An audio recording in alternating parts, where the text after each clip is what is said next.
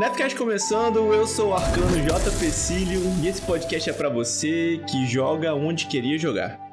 Fala pessoal, beleza? Aqui é o Tita Diego e esse podcast é para você que tem uma religião e ela se chama Game Pass.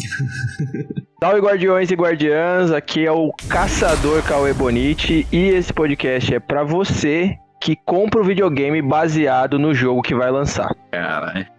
Temos um de planos aí. É um homem controlado pelo mercado, né? Vamos, vamos jogar real aqui. Saudações, guardiãs e guardiões. A gente tá aqui sim, a gente vai falar desse assunto aí, cara. É, é, guerra de console sempre existiu.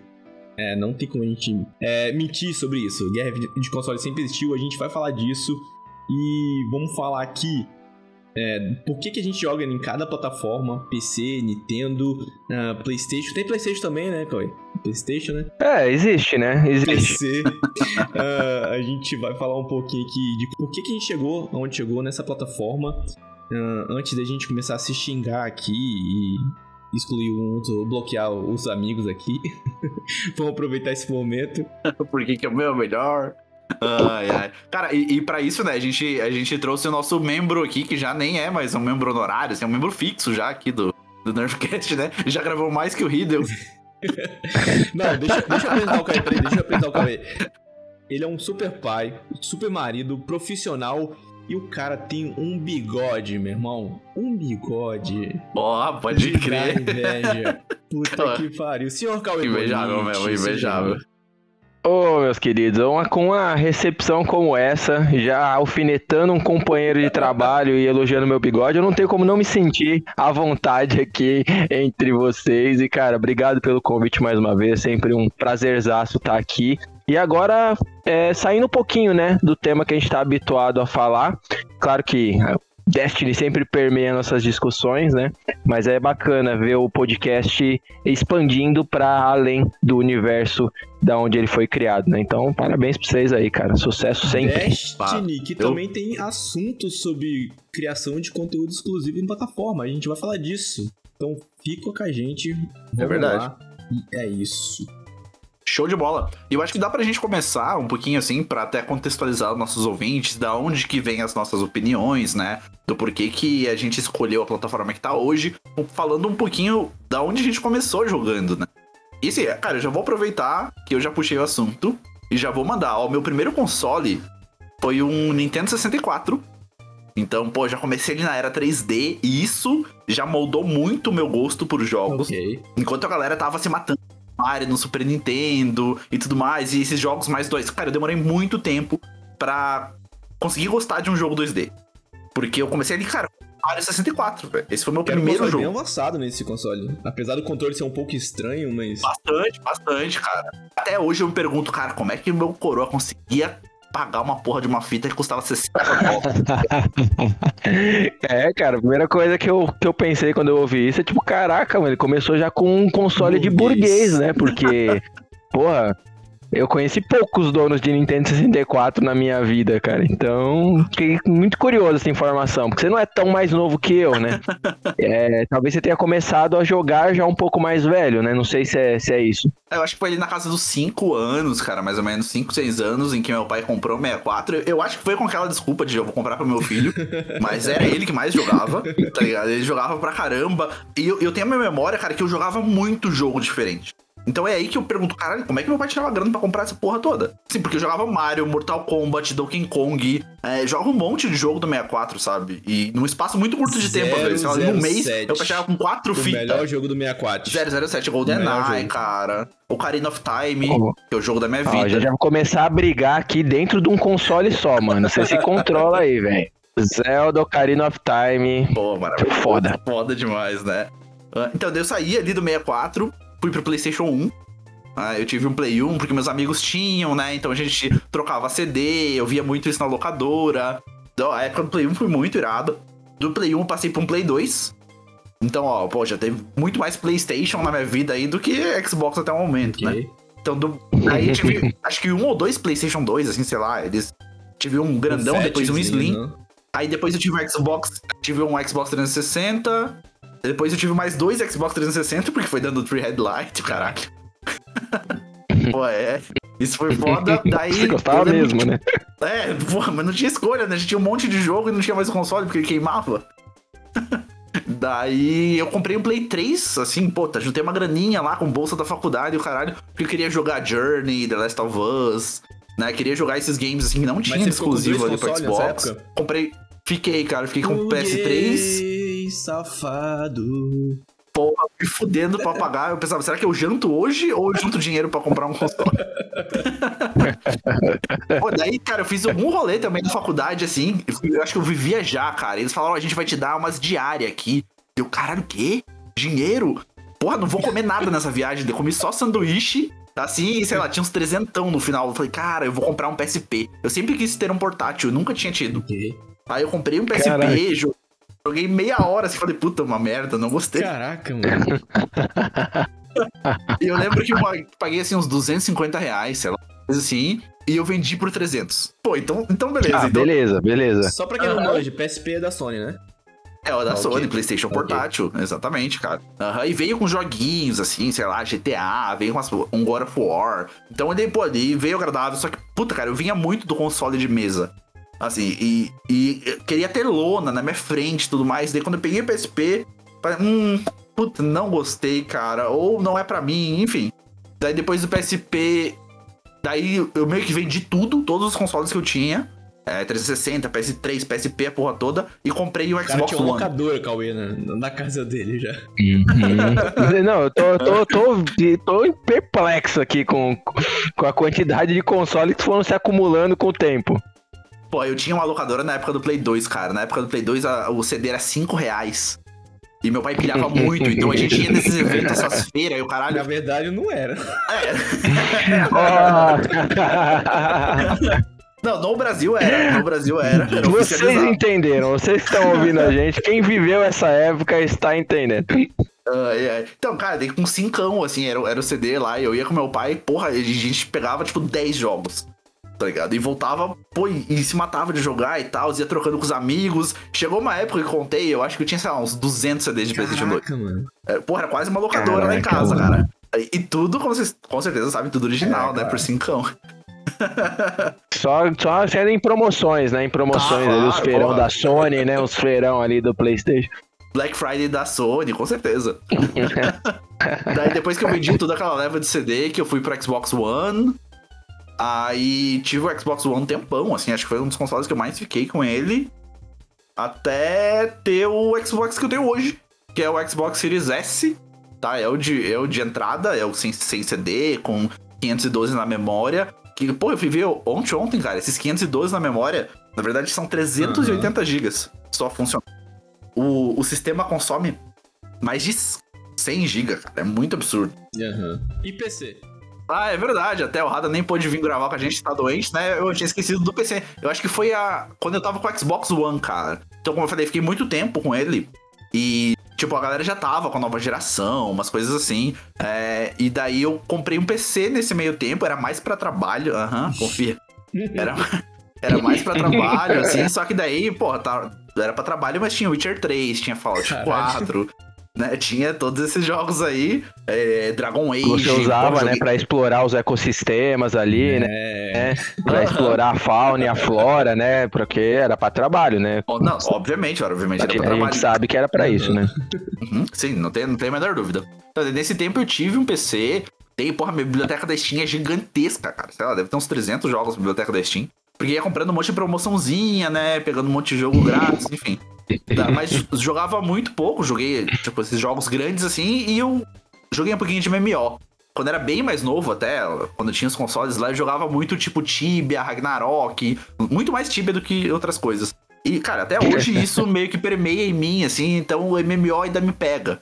Então na época que tive um PC, puta, joguei muito um, um, tipo um MMO de Pokémon baseado em Tibia, assim, que se chama PXG. Pô, joguei pra cacete, botei muita grana nesse jogo, pelo amor de Deus. Caraca, daí, mano. Assim, cara, nossa senhora, é, é absurdo. aí, então, daí depois vim nessa onda até hoje ter o Series S, que é onde tem, que eu falei, o certificado Game Pass, que, porra, hoje isso eu não troco por porra nenhuma. Nada, nada. Pode me vir o console que quiser, é exclusivo, outro cara pode vir com o maior argumento do mundo. A gente vai discutir um pouquinho de serviços um pouquinho pra frente, mas olha, onde o Game Pass estiver hoje é onde eu vou estar. Porque desde o dia 1 que ele tá no Brasil, caras falaram: ó, anunciamos essa porra liberou no Brasil agora. Botei meu cartão lá e nunca mais tirei. Tô com essa porra até hoje porque valeu cada Show de bola. E aí, Cauê, você, como foi sua, como foi sua trajetória com os games? Meu, que massa a gente tá começando o programa falando a respeito, né, desse histórico de consoles, porque tá me batendo uma nostalgia muito foda aqui. E eu tive histórias com todos esses consoles, mas não necessariamente foram meus consoles, né? Por isso que eu comecei brincando ali do 64, né? Do 64 ser um console de burguês. é, o meu primeiro console foi um Turbo Game. Caralho. Que só muito recentemente eu fui descobrir que era um console, né? Que tinha a mesma procedência que aqueles jogos de PlayStation 2. é. Depois, e, e, foi acho que naquela pegada também do meu pai que comprou, porque quem queria jogar era ele. Se bem que meu pai nunca foi muito gamer, não. Ele jogou pouco, mas ele jogava. Aí depois disso, né, eu já me apaixonei por games nessa época mesmo. Aí depois disso eu tive um Master System, que é onde eu conheci, meu, Alex Kidd, Sonic, que era um, né, uma franquia até hoje. e eu joguei pra cacete, me diverti muito ali atrás das esmeraldas, que eram mega bem escondidas. Um jogo muito massa. Aí do Master System, tinha nessa época a rixa entre o Mega Drive e o Super é, Nintendo, né? Isso, e aí foi quando. Sempre esteve aí. Sempre esteve aí a guerra de consoles sempre existiu, uhum. cara, sempre existiu. E nessa época, mesmo a gente não tendo nenhum resquício de internet, né? A gente já sentia era... isso. Que existia rivalidade entre as pessoas que tinham os consoles era no boca a boca. Era muito louco isso, assim, tipo, como não mudou muita coisa de hoje, né? Só tem mais alcance agora que as pessoas se encontraram, né, na internet e aí fica tudo mais uhum. barulhento. É, então aí eu optei pelo Super Nintendo, né? Optei não, meu pai que me deu, né? Eu não lembro se eles pediram minha opinião na época, mas foi quando eu tive contato com o Super Mario, né, com Zelda. E na época do Super Nintendo foi onde eu joguei um dos melhores jogos da minha vida, que para mim até hoje eu acho que é o melhor jogo já feito, Olha que é o Chrono Trigger, né? Que é um RPG, cara, que é, foi. que é um marco até hoje, né, na história dos videogames, porque ele juntou muita gente muito foda, é, que nem são necessariamente envolvidos com o universo de game, que Toriyama, que é um cara que ainda que faz arte lá pro Dragon Quest, é um cara do Dragon Ball, né? Uhum. O criador do Dragon Ball, é um cara que é de outra mídia, né? E eles conseguiram unir o Dream Team lá e fizeram um jogo que para mim é o jogo perfeito e até hoje eu acho que é o melhor jogo já feito. Não é o meu favorito, mas eu acho que é o melhor jogo já feito. Um dia eu jogo o remaster dele. Olha, esse merece, viu? Esse merece pra caramba. Verdade. Mas não sei se alguém vai, vai ter coragem de mexer nesse vespeiro, não, viu? Porque o, o, a fanbase é maluca. Eu tive então por vários anos, né, o Super Nintendo, em onde eu conheci várias das franquias que eu amo até hoje, né, como Castlevania, como o Metroid, o Zelda, o Super Mario, o Chrono Trigger. E eu não tive contato com a franquia que eu mais gosto hoje e que me fez comprar vários consoles, que é o Final Fantasy. Pode. Não teve, tiveram vários Final Fantasy no Super Nintendo, mas eu não joguei nenhum. Eu fui conhecer RPG com o Chrono Trigger. E aí nessa época eu era o entre alguns um turma de amigos eu era o mais pobre, né? E tinha os amigos mais ricos que já tinha PlayStation naquela época. CD. E né, aí tinha um amigo meu. Jogava no CD. é, o cara jogava no CD, jogava em 32 bits, né, velho? E aí, o, o, um grande amigo meu, é, teve uma época que a gente ia muito um na casa do outro e ele tinha PlayStation, né? E aí ele conseguia comprar muitos jogos, né? Porque sempre fazia um garimpo, né? Nessas, nas Black Fridays da vida. E aí eu conheci no PlayStation meu jogo favorito da vida, que é o Final Fantasy VII, né, o original. E eu conheci jogando com ele, né, na casa dele e vários outros jogos. E aí depois de algum tempo eu tive um PlayStation 1. Aí depois, pelos, pelas mesmas razões, eu tive o PlayStation 2. E aí na terceira, na geração seguinte, né, o caminho natural seria eu ir pelo PlayStation 3. Sim. Mas como nessa época o Final Fantasy deixou de ser exclusivo, eu comprei um Xbox 360 para conseguir manter também esse consumo elevado de jogos, né? Uh... E o Final Fantasy deixou de ser exclusivo, né? Saiu multiplataforma nessa época, né? E como a Nintendo já não tava mais com essa franquia e várias outras que eu gostava muito, principalmente da Square, eu não tive mais nenhum console da Nintendo, mesmo gostando de várias franquias deles. Mas torcia sempre para eles falirem e fazerem os jogos deles ser multiplataforma, para poder jogar jogar Zelda em 4K 60 FPS. E aí eu fui pro 360, que, cara, até hoje é um dos meus consoles favoritos da vida. Eu amo aquele videogame de paixão. Vários jogos que eu joguei lá foram jogos, meu, incríveis, tipo Gears of War, o Vanquish, que é um jogo de tiro muito legal, que só teve, que é da Capcom inclusive, só teve essa versão desse jogo e era muito foda, é mega aclamado até hoje. O Final Fantasy 13, né, que lançou em várias várias é, plataformas, mesmo não sendo dos meus favoritos, tava lá e eu joguei no, no 360 e foi legal pra caramba, entre vários outros, né? Era também, tipo, pegava 10 conto lá e voltava com o jogo pra casa. E aí, por causa de exclusivo, foi acho que foi quando comecei a ter mais, ficar mais limitado por causa de exclusivo. Que quando anunciaram o The Last of Us, né? Uhum. O God of War eu até consegui jogar, o God of War 3, eu até consegui jogar em, em videogame dos, dos camaradas, né? Não me, não me fez querer comprar o PlayStation, né? Mas o God of o The Last of Us me fez querer comprar o PlayStation.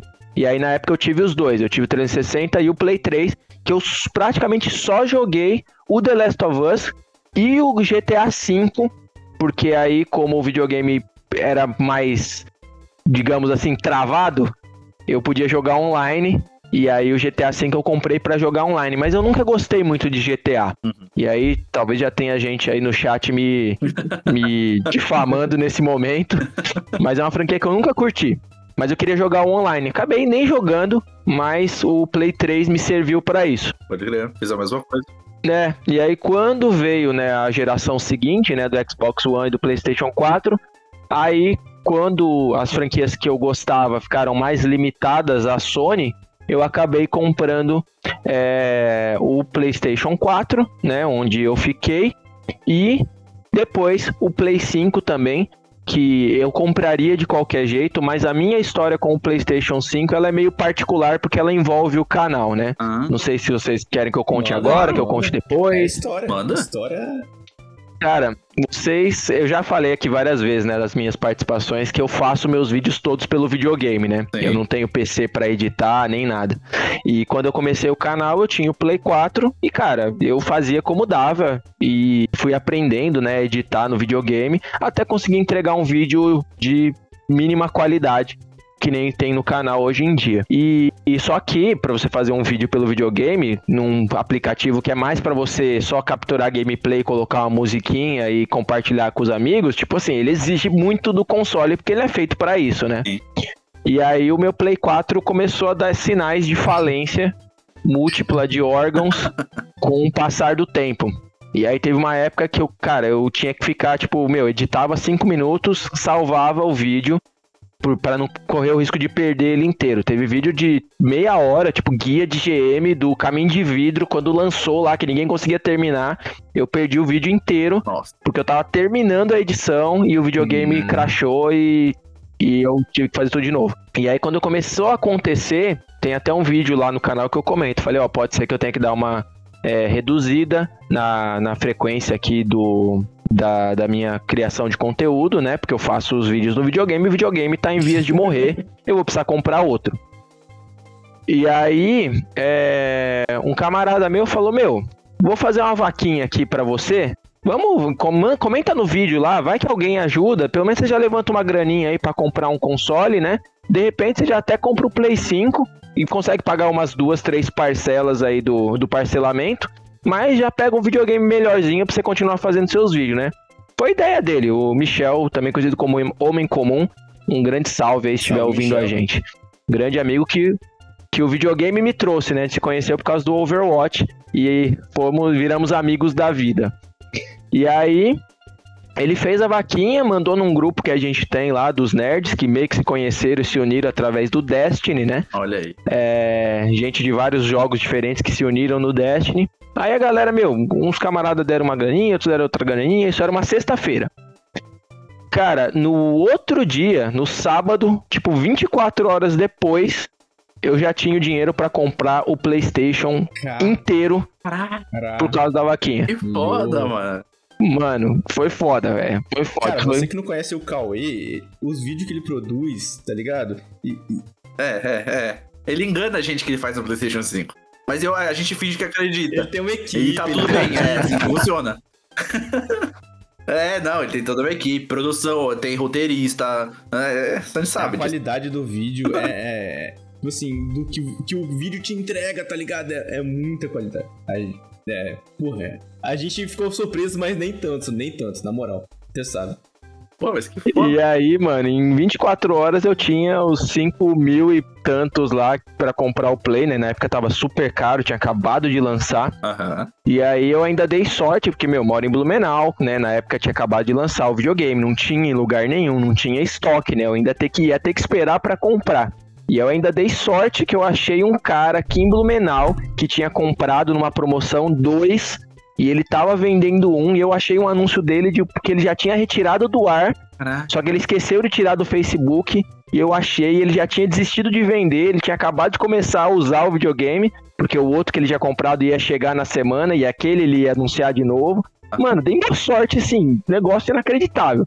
Então na sexta-feira eu falo num vídeo que eu ia ter que ficar sem produzir conteúdo. No domingo de manhã eu tava com o Play 5 em casa instalado, fazendo o vídeo direto dele. Isso foi um episódio, tipo, puta marco do, da minha história com o canal, assim, foi essa. Puta que pariu.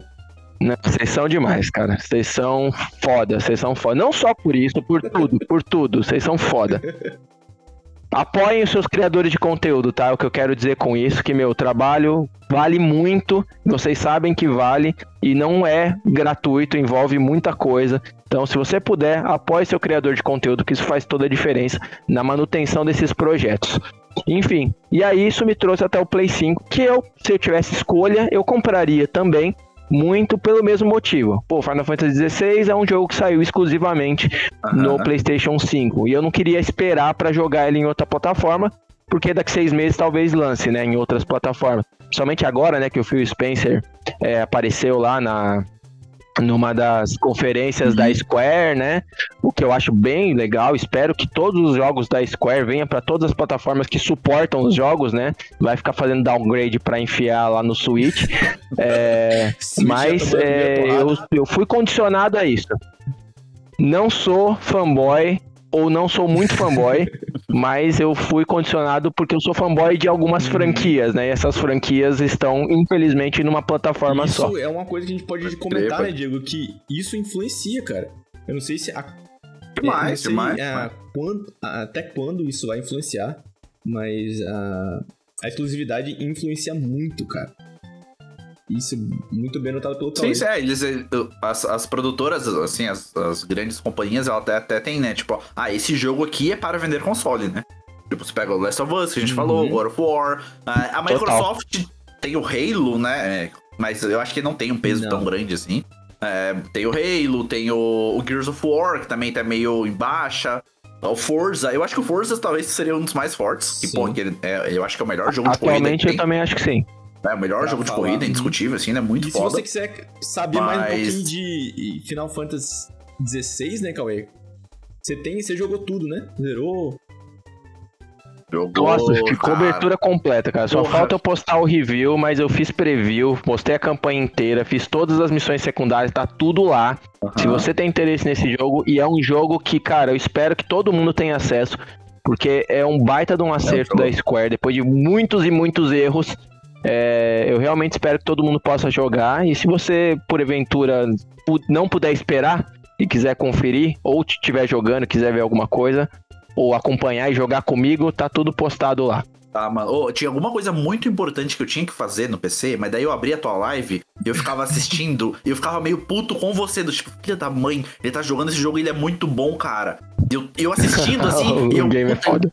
É, e eu tinha que fazer alguma parada muito importante, mas eu não conseguia fazer, porque eu ficava assistindo eu o jogo. Foi o contrário. Toda vez que eu olhava, ele tava lendo lore, vendo cutscene, vendo lore, vendo. Eu, caralho, mano, cadê a gameplay desse jogo? Não, eu entrei lá, mano, ele tava lutando com uma fênix gigante contra um berremute fudido. Eu, caralho, isso aqui, isso aqui é cinema, porra. Isso aqui Isso é, é foda. cinema, isso é cinema. Scorsese ficaria orgulhoso, cara. É Exato. cinema. E eu tinha que fazer uma parada e era, e era muito urgente, eu não tava fazendo. Mas é um jogo com muita cutscene, isso realmente é um ponto que, cara, eu vou tomar um, o, o- eu sei que a gente não, no ponto não é esse do nossa conversa, mas eu achei, eu achei muito interessante porque eu não tinha pensado nisso e foi um jogador de Destiny que me fez olhar com esse olhar pra esse jogo, que foi o Aztec Cross que ele também jogou, né? Hã? E muita gente fala, meu, esse é um jogo que tem muita cutscene e tem mesmo, tem, sei lá, deve ter umas 15 horas de cutscene. E pô, por um jogo de 50 horas de história, né? Pô, é coisa pra caramba, né? Maluco. E aí ele falou, ele falou, meu, é... ele falou, né? Eu não compreendo por que, que as pessoas estão reclamando tanto disso, porque isso deveria, em muitos pontos, ser valorizado. Eu entendo, tipo assim, estão achando que você tá roubando o tempo do jogo, né? O que não é verdade, necessariamente, né? Aham. O que acontece numa cutscene você não vai conseguir reproduzir na gameplay, né? Mas ele fala, ele fala, meu, a gente que é jogador de Destiny, a gente é tão carente de cutscene que quando aparece uma no jogo, e é tipo uma por, por temporada, Uhum. a gente fica maluco, fica todo mundo falando, caralho, tem cutscene nova. É um marco, né? E aí meu, o jogo que te entrega de dezenas de horas de cutscene, tipo, você vai achar isso ruim? Quando na verdade, tipo, pode ser visto como um esmero Com da certeza. produção. Aham. Então, é um olhar diferente. Não vou dizer que eu concordo com- completamente, porque realmente tem muita cutscene, pode incomodar muita gente. E eu acho que pode até ser considerado um problema em alguns aspectos. Mas, pô, tipo, botaram o dinheiro pra fazer aquilo. E se fizeram da maneira mais fantástica Uhum. possível, acho que é uma coisa legal. Que Com mais certeza. produções façam e consigam encontrar um equilíbrio, né? Aham. Não, e, e já tá no Final Fantasy XVI, né? Se a pessoa não sabe como é que funciona o jogo, porra. Tu entende? Tipo, é, é que assim, não é a primeira vez que o jogo tá aparecendo com muita É, cutscene. Final Fantasy é um jogo que tem cutscene, cara. Sempre Criticar teve, né? isso é, É. não conhecer Não, é a fácil franquia. Eu falar isso, né? Que, tipo, é, gosto é questionável, mas talento não é, né, mano? Então, É, é verdade. Boa, boa É verdade. frase. Boa frase. Sua vez. Então, eu comecei uh, um jogo, acho que foi com Super Nintendo, é, Superstar Soccer 94, quando saiu, era do meu primo, Olha aí. não era meu. Aí esse primo, ele deu pra mim esse videogame, ele foi viajar pra outra, outra, outra cidade e deixou pra mim. No primeiro ano, eu jogando, sei lá, aquele jogo de luta, uh, Straight of Rage, não sei. Jogo de luta é, beat'em up, que a gente... Streets É. of Rage. Cara, eu tava Ah. jogando no Natal, eu lembro, eu lembro eu Maravilhoso. lembro, ó, ó, fecha o olho.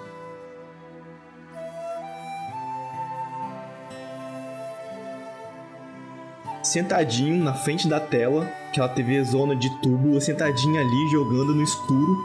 No Natal, o, o meu tio entra ali no, no, no quarto e derruba a cerveja no console e ele para de funcionar ali.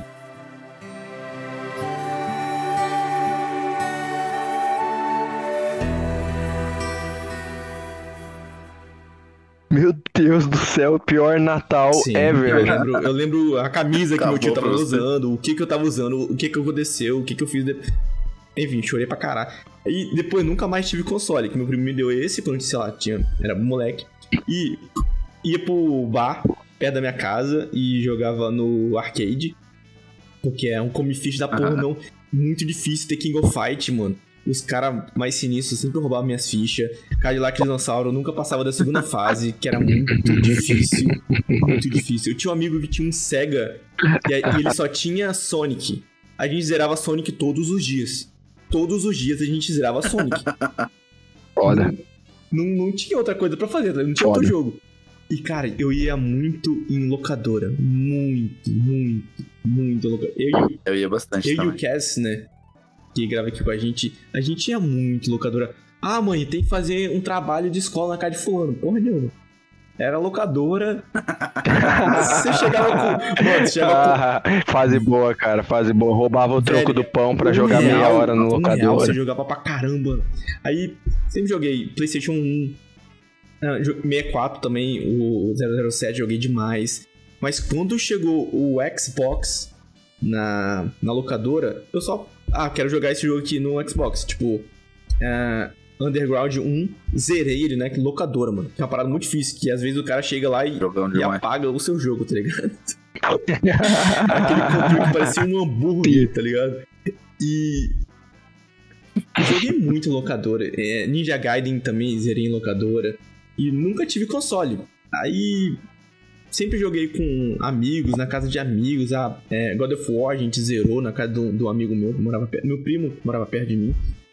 E no, já na época do, do PlayStation 2. E assim, cara, eu fui ter console mesmo, videogame, depois, acho que uns 20 e poucos anos que minha mulher comprou um 360 pra mim. Sem me consultar, sem nada. Olha aí. Chegou no dia do aniversário, ela chegou com um Xbox. Ah, toma aqui, não sei o que lá. Falei, beleza, né? Aí ela se arrepende amargamente. Até hoje.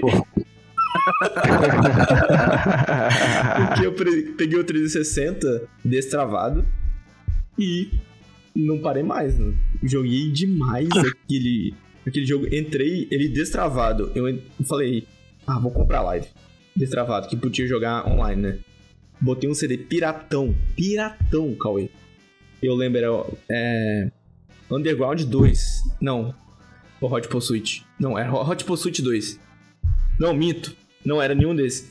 Era. Pô, aquele, aquele Need for Speed, cara. Que tinha polícia. um- Monster Wanted 2. Foi o primeiro jogo que eu joguei online na minha vida. Tá ligado? Um, Tá um pirataço. Depois joguei. CD transparente, assim, né? Ousado, né? Aham. Eu tinha muito medo, cara. Eu sempre tive muito cagaço, velho, de fazer, tipo, essa ilegalidade e perceberem que eu tô fazendo outras.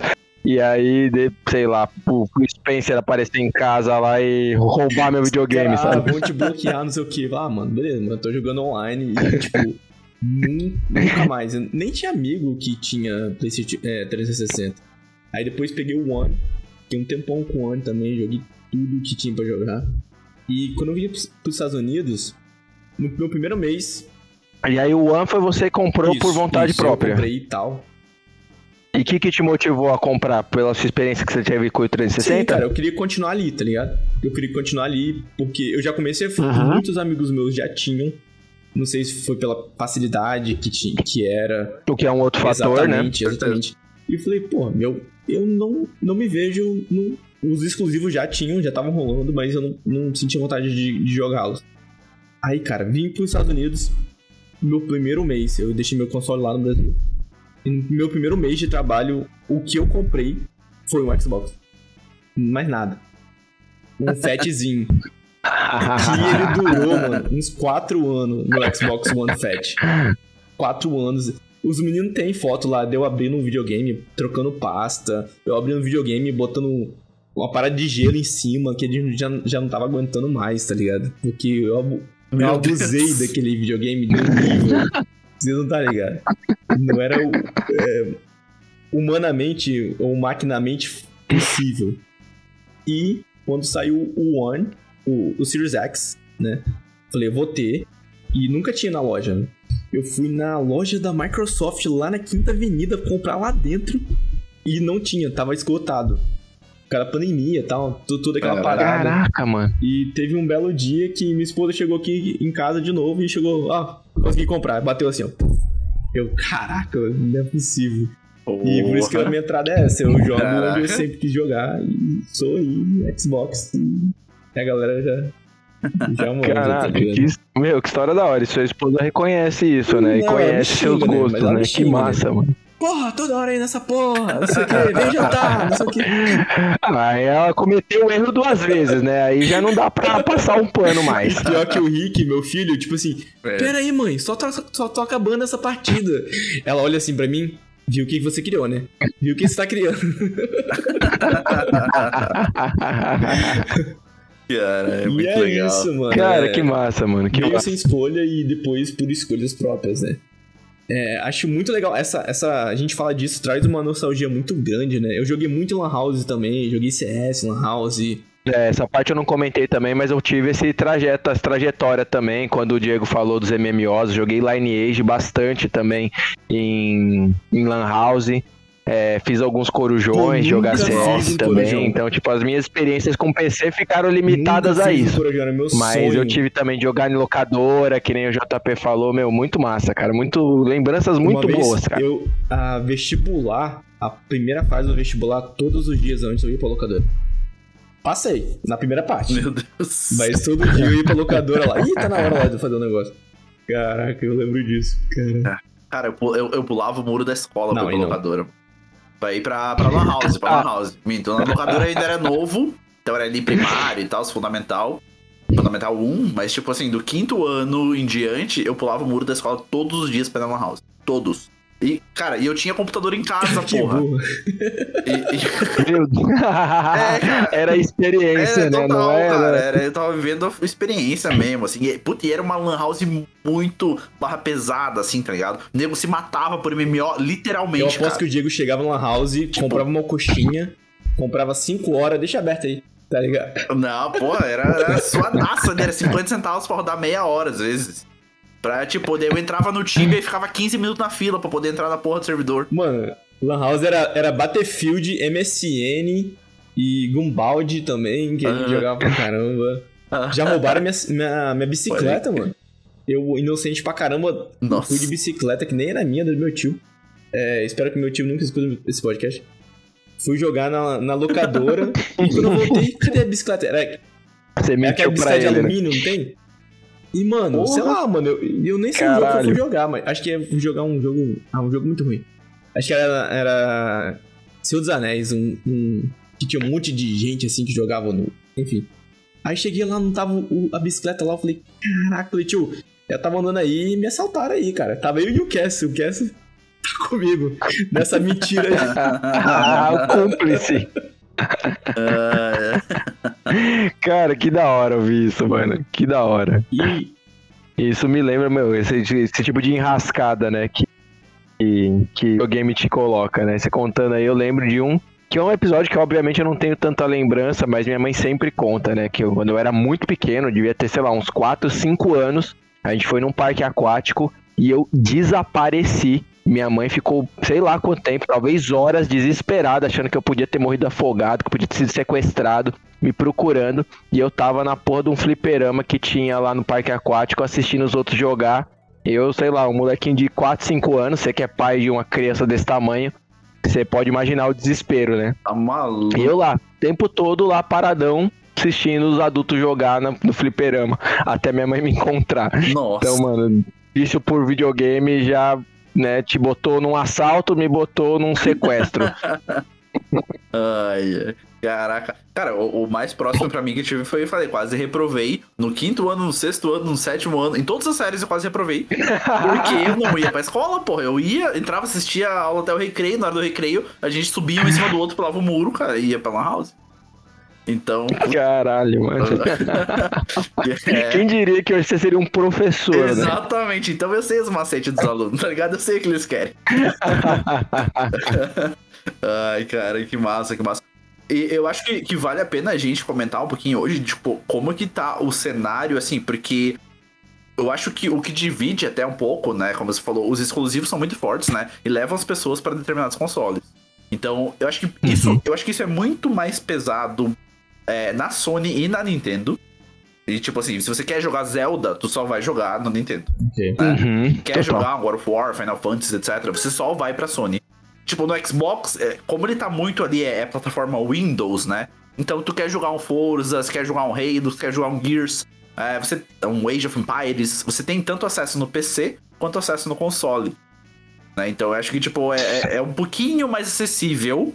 E com Uhum. o advento do, do Game Pass, né? Como eu falei, quando a gente for falar dos serviços, eu acho que é bem importante falar, falar dele ali, que pra mim é, é, é essencial. Mas essa divisão, ela, ela- ela é muito forte nessas companhias mais. é, é, ali do Japão, né? Que é Sony e Nintendo. E Ok. você acha Sim. que, tipo, isso vai, vai acabar, Cauê? Vai mudar uma hora? Ou vai continuar sendo uma estratégia? Porque eu vejo que a Microsoft tá indo pra um lado completamente diferente. Ela não quer saber do exclusivo da plataforma. E a Sony e a Nintendo ali focando nisso sempre, né? Cara, eu. eu é, é interessante ouvir isso que você tá falando, quando você fala sobre a Microsoft, a Microsoft especificamente, Porque a minha visão de quem não é consumidor da Microsoft já há bastante tempo é de que ela justamente está caminhando nesse sentido. Porque quando ela compra a Bethesda e fala É. que, por exemplo, um Elder Scrolls vai ser exclusivo de um console, né, do- dos produtos da Microsoft, vamos dizer assim, Aham, Pra mim é tipo a resposta de quem tem dinheiro infinito a, esse, a essa prática do mercado que eu não acho saudável, tá? Certo. E aí, mesmo sendo aqui o consumidor da Sony, eu acho que a Sony é a mais filha da puta de todas. Porque ela paga pra empresas que não são empresas que pertencem a ela. Para produzir jogos exclusivos. Isso pra mim eu sei que, que faz muito mal pro mercado, né? Mas entre aspas, né, acaba te levando a consumir um produto que é o meu caso, Sim. por exemplo. Agora Fala o aí, cara JP. que entrou pra escutar o viés de confirmação é, vindo de você, né? O sonista que entrou. Pô, não, mano, não era isso que eu queria Esse ouvir, fudeu. pô. Não era isso que eu tava querendo ouvir. tá e é isso, isso, isso, É. Não, pode isso é o objetivo aqui cara. do, do Cast, tá? A gente quer falar tudo que a gente tem pra falar e é essa porra mesmo. E, e tá tudo bem discordar de mim, sabe? Exatamente. Discordar de, de qualquer um de nós aqui. Contanto que seja feito com respeito, contanto que a gente consiga fazer uma conversa, debater e crescer com isso. Agora só não, tipo, ah, Sony wins e tipo, acabou a conversa, Uhum. sabe? Não. Tipo, essa prática não é uma prática legal. Eu sei que a Sony faz isso. E eu sei que isso cria problemas pro mercado, que isso limita jogadores, que isso força a gente que às vezes não tem condição a comprar um console, porque às vezes é muito fã de um jogo. Tipo assim, meu, às vezes o cara tá lá, comprou o 360 porque tinha o Final Fantasy 13 lá, porque gosta muito da franquia. E, sei lá, começou a consumir os produtos da Microsoft, gostou e queria ficar lá. Aí vem a Sony com um caminhão de dinheiro na Square e fala, ó, o próximo Final Fantasy vai ser exclusivo. Não foi, né? No caso, o 15 foi multiplataforma também. É, mas, tipo assim, digamos que fosse, né? Sim. Cara, você tá criando uma prática ruim. Isso aconteceu com a Capcom, com o Street Fighter V, por exemplo, que é uma franquia adorada.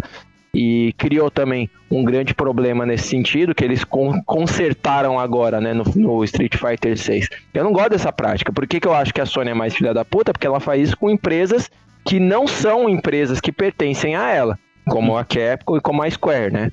Agora, a, a Nintendo, por exemplo, os exclusivos que ela tem são é, first party, né? São feitos por ela, são de empresas dela. Então fica um pouco mais aceitável. Continuo querendo que a Nintendo vá à falência e a gente possa jogar Zelda 4K Sonho de 60 criança. FPS. Continuo. Mas eu passo um pano porque eu entendo, apesar de eu achar que a Nintendo trata mal os consumidores pra caramba, Sim. eu entendo que a prática é mais aceitável. E Sim. nesse caso eu acho que a Microsoft é assim mais democrática. Eu acho que a gente tinha que comprar um jogo e ele, beleza, funciona em qualquer plataforma. A gente compra o jogo e a gente escolhe aonde que a gente vai jogar ali. Eu, ah, eu tenho um, Play- um Xbox aqui, ele vai funcionar aqui. Eu tenho um Playstation, o mesmo jogo que eu comprei vai funcionar aqui também, tá ligado? Não teria que estar vinculado à É, plataforma. mas aí é um cenário, é um cenário muito ideal, né? É. Aí, É pô, muito ideal. é um cenário É muito, ideal muito. e eu não sei se é, se é ideal a ponto de ser uma utopia inacreditável, sabe? É, não, tá maluco.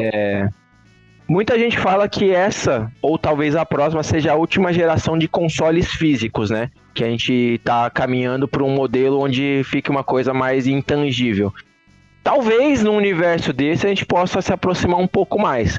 Porém, é difícil acreditar, porque realmente é uma ferramenta que a gente falou há pouco, né? Que vende console, né? Que vende o Uhum. hardware, né? Com certeza. Você ter um The Last of Us, por exemplo, que é um jogo grande, né? Um God of War, que é um jogo grande, você vai vender PlayStation por causa disso. Você ter um Elder Scrolls, porra, uma franquia enorme, velho. Principalmente depois do sucesso de Skyrim, que até hoje vende o muito bem. CD original que eu comprei, Sky. Caramba, você... nossa, conhecemos alguém que tem Skyrim original, velho. Caralho. Caralho, isso é uma relíquia. É, e, Eu tava maluco pra Skyrim. Eu comprei, eu comprei tanto quanto Stardew Valley, cara. Eu comprei Skyrim no, no Xbox. Foi o primeiro jogo que eu comprei na minha vida. Foi. Skyrim. Olha só. E merecidíssimo, cara. É um jogo impecável, cara. É um jogo maravilhoso. E aí, meu, imagina o que vão fazer com Sky 6. Imagina o que vão fazer com Starfield, sabe? Se entregarem tudo que estão prometendo. E aí, beleza, você tem a opção, né? E o PC realmente, junto com o console ali, é, uma, é um pouco mais democrático. É, Entretanto, eu acho curioso que a Nintendo também tá flertando ali com o PC, né? Passa um pouquinho, lança os exclusivos no PC também. Aham. Então, nesse ponto, né, o PC começa a se tornar uma plataforma muito interessante. Que você tem acesso ao Game Pass, né? A gente vai falar de serviço daqui a pouco. que é foda, né? Incrível. É, você vai ter acesso a praticamente todos os exclusivos, né? Talvez com um tempinho de espera. Se você tiver essa paciência, cara, pode ser que seja daqui a pouco a plataforma ideal. Verdade, verdade. Falando, Menos se você quiser jogar Microsoft, né, ela foi a última a entrar nesse, nessa, nessa treta de console, né? E é, uma, é, uma- é difícil entrar. É, de todas, É exatamente. difícil entrar nessa treta, porque é, você tem fã, você tem a galera que mata. Literalmente, igual o Cauê falou, a galera mata o, o cara que tenta en- entrar nessa. Pô, a gente tem o Google Stadia, tadinho. Não deu nem pro cheiro, cara. Com um dinheiro infinito que a Google Nossa, tem, é tá verdade. ligado? É, beleza, ela tentou fazer uma coisa um pouquinho diferente, mas nem rolou, né? ninguém cogitou Aham. em, É, a Amazon tem um Não, projeto não teve, não teve nenhuma né? chance, né, de emplacar o negócio, né? Verdade. A Amazon também, né, teve o lance aí do... Luna, do- acho que é o nome do, do console, console da nuvem deles também. É o mesmo esquema, mesmo esquema do Google Stage, a mesma coisa. Só que não sei se emplacou, não sei se já lançou. Na real, eu nem acompanhei pra ver que que tá. Mas, é, cara, os players hoje são muito grandes, né? Que a Nintendo, a Nintendo, a Sony e a Microsoft. Principalmente a Sony e a Microsoft, né? São players muito grandes pra você entrar nessa competição. É, tanto que eu acho que, assim, a, a Nintendo ela nem compete direto, né? Ela é sempre, É. normalmente, segundo console, ou uma coisa assim. É, ela tem um nicho muito Assim, bem mas- estabelecido, Total, né, cara? Ela não compete com Nintendo, esses caras, velho. Ela se posiciona bem A demais, gente cara. Demais, aqui em casa tem um Nintendo, tá ligado? O que eu não gosto. Vamos falar o que a gente não gosta é, dos outros consoles, pra gente fazer uma guerrinha aqui e se odiar por, uns, por umas horas, por enquanto. Bora. Deixa eu fazer uma pergunta antes, antes da gente começar a treta. Eu quero uma pergunta legítima, tá? A, o Xbox, ele é realmente muito popular aí nos Estados Unidos? Sim, de fato. Interessante, já ouvi falar muito isso, né? Que por ser um produto americano, né? Que, que teria um público muito cativo, né? E aí você vê em filme de Hollywood, é, normalmente o pessoal tem Xbox, né? Aham. E isso cria mesmo um imaginário de que é um produto bem É, popular aí. Pois Cara, é, pois mas- é. E, e você vê um contrário, tipo, no Japão, né? É muito, cara. O contrário. é- mas assim, é, é brutal a diferença. Até o ano passado eu tava acompanhando as vendas, assim. O Series S mudou um pouco esse cenário. Mas, cara, até então era tipo assim: ah, venderam nesse mês no Japão 1.500 unidades de PlayStation 5, 500 unidades de Switch, é, 7 unidades de Xbox. Mas, cara, era brutal. Assim, tipo, É brutal. é muito um brutal. negócio- O Series S, mais acessível, né? Tipo, entregando uma qualidade mais alta também. Ele tá, assim, em vez de vender 7, agora tá vendendo 50. Tá? Porra, aumentou bastante. já, já foi um crescimento fantástico, né? Mas ainda não, nem se compara. Você perguntou isso, por exemplo, tem bala, bala de jujuba que vem a cara do Master Chief e vem, sei lá, o, alguma skin do jogo. Tem energético que vem negócio do Gears. Caraca. do jogo. É muito mais do, do marketing, tá ligado? Coisa que lá no Japão tem pros produtos da Exatamente. Nintendo, né? A, a Nintendo, essa semana, fez. Não esquece de falar. Fez um, uma coisa muito maneira aqui no, no mall, um shopping perto daqui, que meu filho ficou lá o dia inteiro jogando o jogo da Nintendo, voltou com um código de Pikmin 4 e foi jogar, tá ligado? É, mas volta. Legal. eles Cara, tão que vindo, massa. Eu quero dizer, a Nintendo também tá vindo forte pra atacar o público aqui, tá ligado? Sim, sim, e, e- e é Uhum. normal, né? E aqui no Brasil também, né? Eles tentam fingir que estão dando uma atenção pro público e tal, que eu particularmente sempre acho que é meio bait, assim. Eu não sei se a Nintendo se importa tanto com o público brasileiro. A impressão Uhum. que eu tenho, né? É, Mas não é. sou consumidor faz muitos anos, posso estar falando besteira aqui, é uma impressão mesmo. É, o que eu ia falar é esse lance de posicionamento, né? É, o Final Fantasy XVI ele foi concebido para ser um público, um, um, com um jogo para o público ocidental. Inclusive, muitas críticas de que as vendas foram baixas foram baseadas nas vendas do Japão, que realmente foram baixas. Mas o jogo como um todo ele vendeu bem. Só que, tipo assim, será que esse jogo, numa plataforma que é muito popular no Ocidente, como é, as plataformas da Microsoft, não teria sido talvez o tiro ideal, Uhum. sabe? Não, não deveria estar no Xbox pensando, né, em, em atingir o público original ocidental. foi- Claro que Uhum. não tá, porque a Nintendo deu dinheiro e tal, a gente sabe disso. Mas ele foi muito concebido pro público é, ocidental, tanto que o, a captura de voz é, foi toda feita no inglês direto e não no japonês, como normalmente era. Então ele foi todo posicionado pro público ocidental, mas não tava na plataforma que talvez seja a principal do ocidente, né? Então talvez possa ter sido uma falha aí da, da proposta Ah, né, de lançamento. O, o PlayStation ele é muito grande porque ele pega a galera quando era criança, né? A, a gente, a- essa geração. E, tipo, meio que só tinha o PlayStation. Então a galera que já era fã continuou sendo fã. E, eu entendo, eu entendo que os exclusivos e, e os jogos são maravilhosos. É The Last of Us, eu entendo que é maravilhoso. Não tenho vontade de jogar nenhum. É, é God of War. eu entendo que é maravilhoso, mas eu não tenho nenhuma vontade de jogar, tá ligado? É, é muito, muito foda isso. É, eu, eu já sou o contrário. Eu, eu fico falando, caralho, que pena que eu não posso jogar o Gears of War 6, eu acho que já tá, né? Deve tipo, ser. puta, porque eu joguei um, dois e o 3 e era, tipo, adorava pra caralho, mas hoje eu não posso, porque senão eu tenho que pagar, tipo, 4 mil reais pra poder jogar, sabe? Deixa eu falar mal um pouquinho da Nintendo e bem. Mal do Nintendo que eu tenho pra falar, a gente. Estou, estou A pronto tem- pra isso. e, e ávido pra isso, pelo que eu percebi. É, a gente tem um Nintendo aqui em casa, sério, e o Rick joga. O que é muito bom no Nintendo é que você pode deixar seu filho jogar qualquer jogo ali tranquilamente. O jogo não tem, praticamente não tem co-op, não tem VoIP, não fala com ninguém, seu filho pode jogar ali tranquilo. Os jogos estão Uhum. na classe de, de que a criança pode jogar. Ativa, né? Exatamente. Tipo, Aham. ele joga é, Lenda do Herói, que é um jogo maravilhoso pra Nintendo também. É, joga é, os, aqueles, porra, daqueles Pokémon, né? Que tipo, mas o foda é que o jogo fica, sei lá, quatro meses depois do lançamento, cinco meses, o jogo não abaixa o preço, velho. É preço full, É. mano. Pra achar uma promoçãozinha é um sofrimento. Caraca, é muito caro. E o jogo, o jogo não tem áudio. Não tem áudio. Caralho, como assim, gente? Tem o texto ali, né? E assim, pra você que tá morando na gringa, o texto tá em inglês, ok? Tudo certo. Mano, Brasil é um dos maiores mercados consumidores de videogames do planeta. Uhum. A gente gasta muito dinheiro com game. E a Nintendo sabe disso, a gente tem muito Switch aqui no Brasil, a gente tem a porra toda, e os caras nem legendam o game em português. Mano, bota um chat GPT pra fazer essa porra, já que você não quer pagar alguém, enfim. Isso é tem, pague, absurdo. pague tradutores, de preferência, tá? Mas, pô, você É, pague, vocês têm, vocês têm dinheiro infinito. Exato. Paguem pessoas pra fazer os trabalhos e queiram atender A o seu Zelda, público, né? Zelda é- é o melhor gameplay do mundo. Beleza, mas não tem áudio nem, nem em português, cara. Como tem que é o melhor do né? Vai mundo? tomar no Não é o melhor do mundo, porra. Tá faltando alguma coisa, tá Aham. ligado?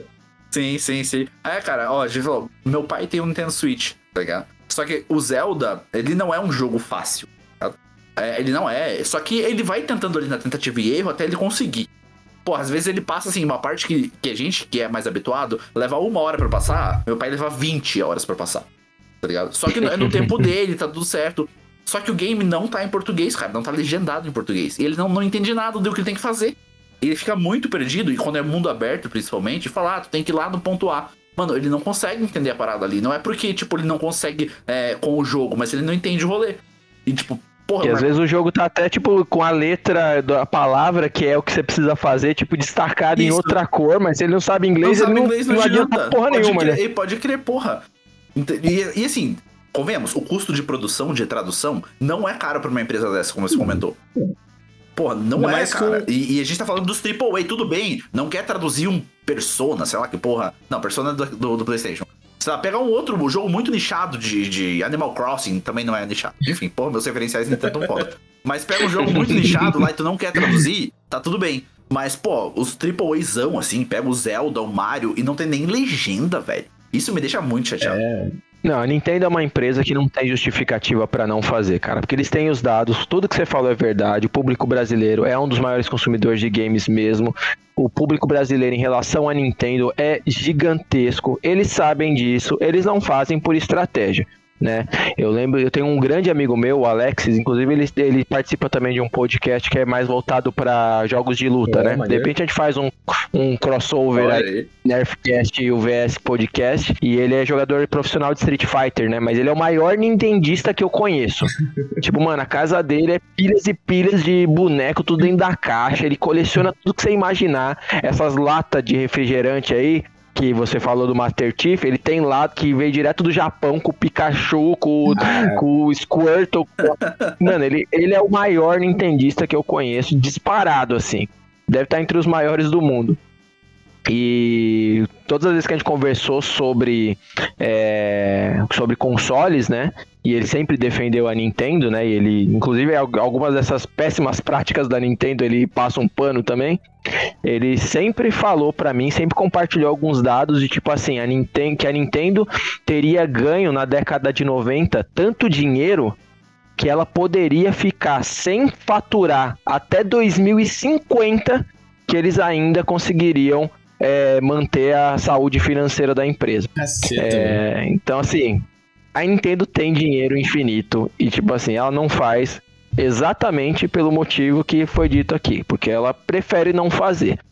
Tudo bem, aí vem o gerente da América Latina falando um português meio esquisito lá, que nem lançaram com sotaque lá, ou faz o, o direct deles com tradução simultânea para o português e os fãs acham que isso é suficiente, né? Eles aceitam e não boicotam.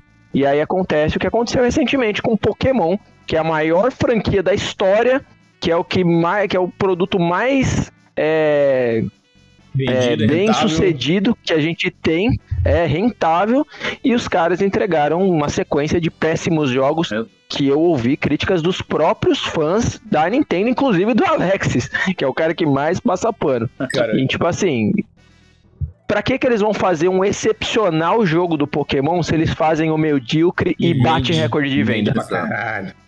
Uhum. É, é isso, cara. Basicamente é isso. Eu só queria dar uma dica aqui pra quem tá escutando e veio pegar algum, pô, alguma informação para usar com aquele seu amigo que você quer transformar na plataforma que você gosta. Não adianta.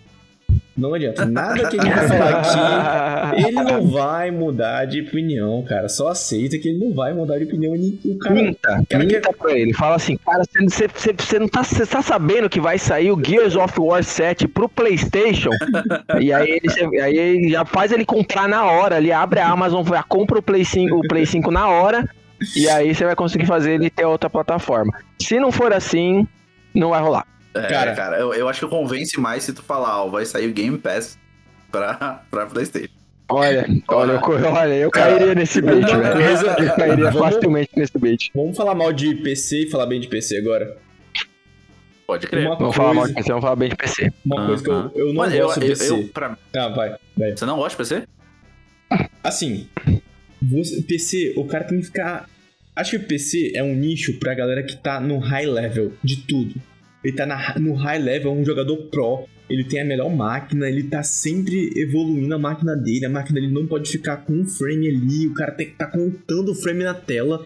Ele tem que ficar num constante movimento, tá ligado? O hardware que ele, que ele compra, ele tem que atualizar, não sei o que. E, e, mano.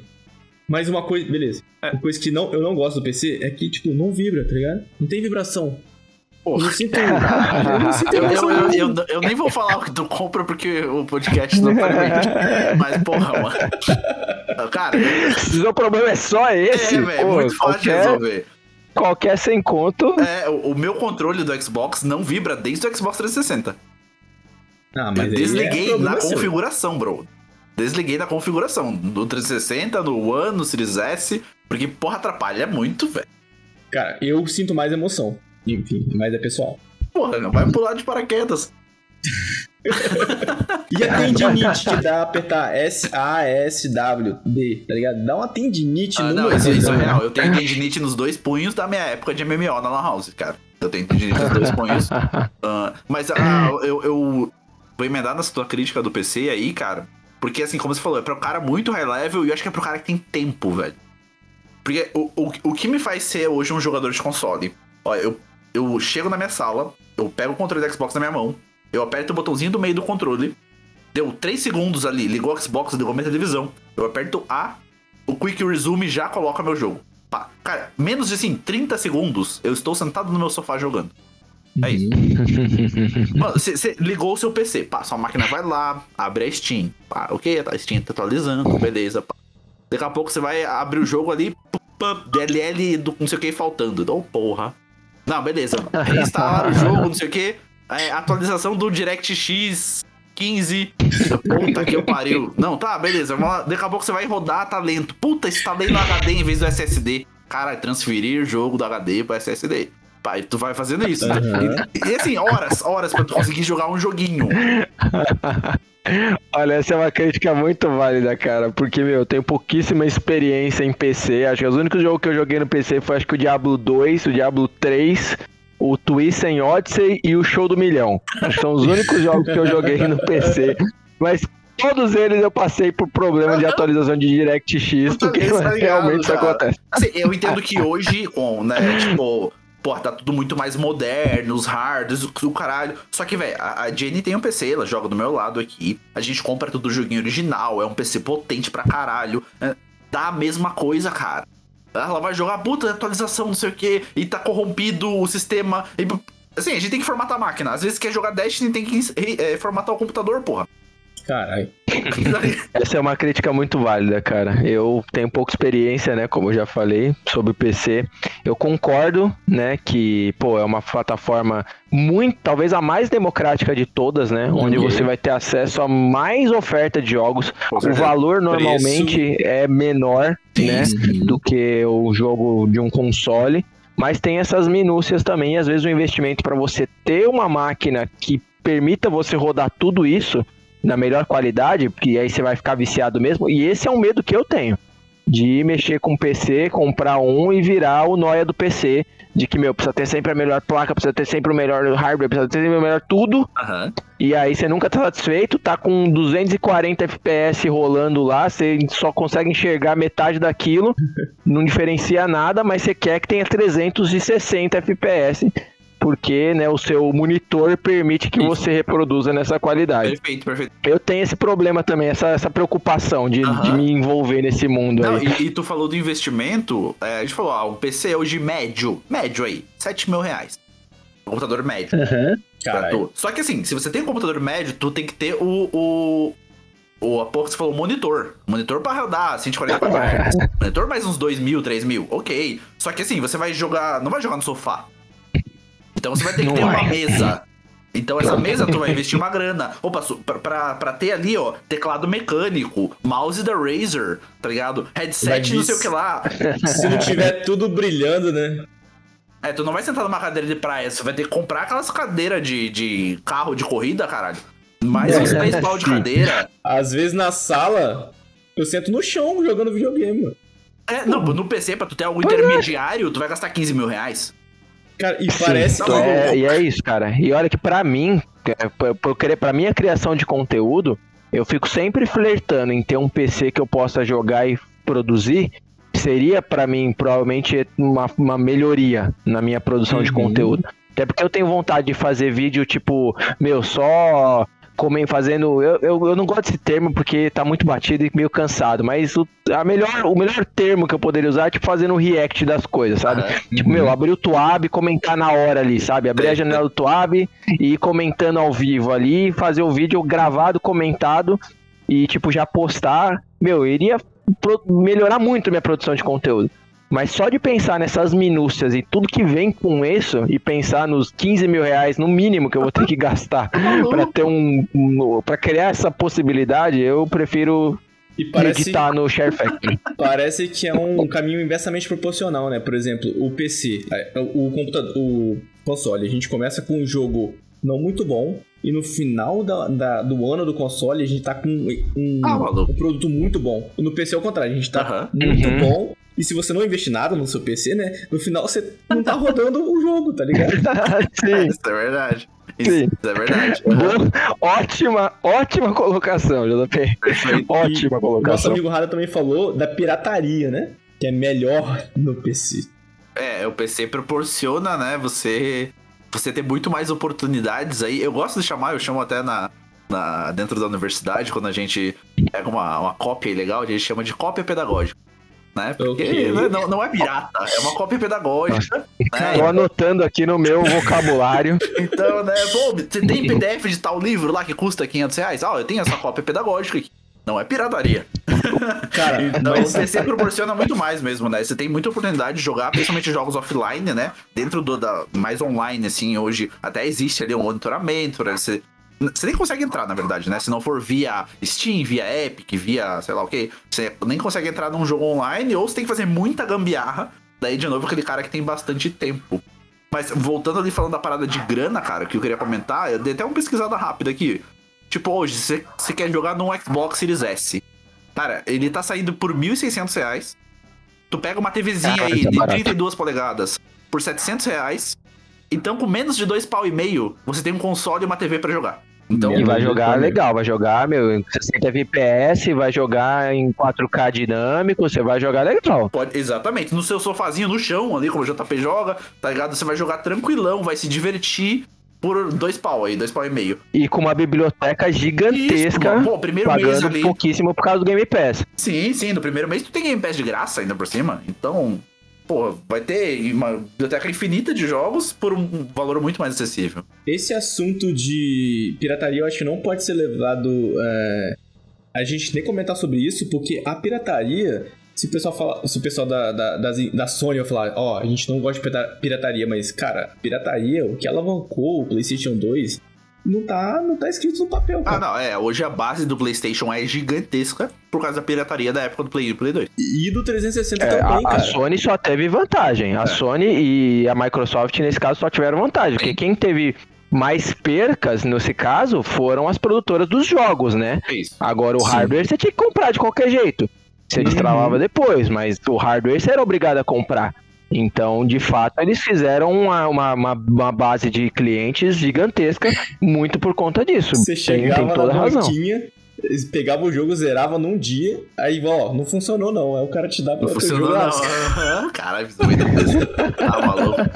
Mano, eu fiz isso uma vez com Final Fantasy, Cauê. Eu cheguei, comprei a porra e o cara me entregou 12 CDs. Quê? Eu, não, não, não, não, não. Eu cheguei em casa e falei, nem Disquete, essa fodendo. Não, eu cheguei em casa, eu, eu nem botei no videogame, cara. Eu, eu voltei, eu peguei bicicleta, voltei lá na loja e falei, mano, não funcionou essa porra. Não, não funcionou. É impossível o jogo ter 12 O, CDs, o terceiro, o quinto e o oitavo CD não funcionaram. Não, é, não, eu evitei qualquer coisa. O cara tem certeza? Eu falei, não, daí funcionou e tal. Não, me dá qualquer outro jogo aí nessa porra. Porque eu não vou jogar um jogo que tem mais de 10 CDs. O Final Fantasy é, é um negócio inacreditável, cara. São CDs gigantescos. E ó, o Final Fantasy VII Remake, a parte 2, que é pro PlayStation 5 exclusivo, vai sair em dois CDs. Imagina o tamanho desse negócio. E eu tô rezando pra eles não quererem cobrar pelos dois CDs, né? Pode Porque, crer. imagina. É, Nossa. uma coisa que a gente pode entrar aqui agora é. A gente. A pessoal sempre fala, acha que essas empresas também se degladiam, mas elas se copiam muito, né? Uma coisa que a gente pode falar aqui Uhum. agora é coisas que elas copiaram de uma das outras. Por exemplo, antigamente no PlayStation pra jogar online, você não precisava pagar, né, Cauê? Só que a, é Microsoft, verdade. a Microsoft inventou essa parada de pagar e a PlayStation, opa, peraí, vocês estão pagando pra jogar? Vão pagar também, pô. Quer dizer que eu posso, quer dizer que eu posso ganhar dinheiro com isso só pra liberar o acesso das pessoas a, a, a conversar com os amiguinhos online? Ah, vou- vou perder essa, essa receita? É claro que não, né?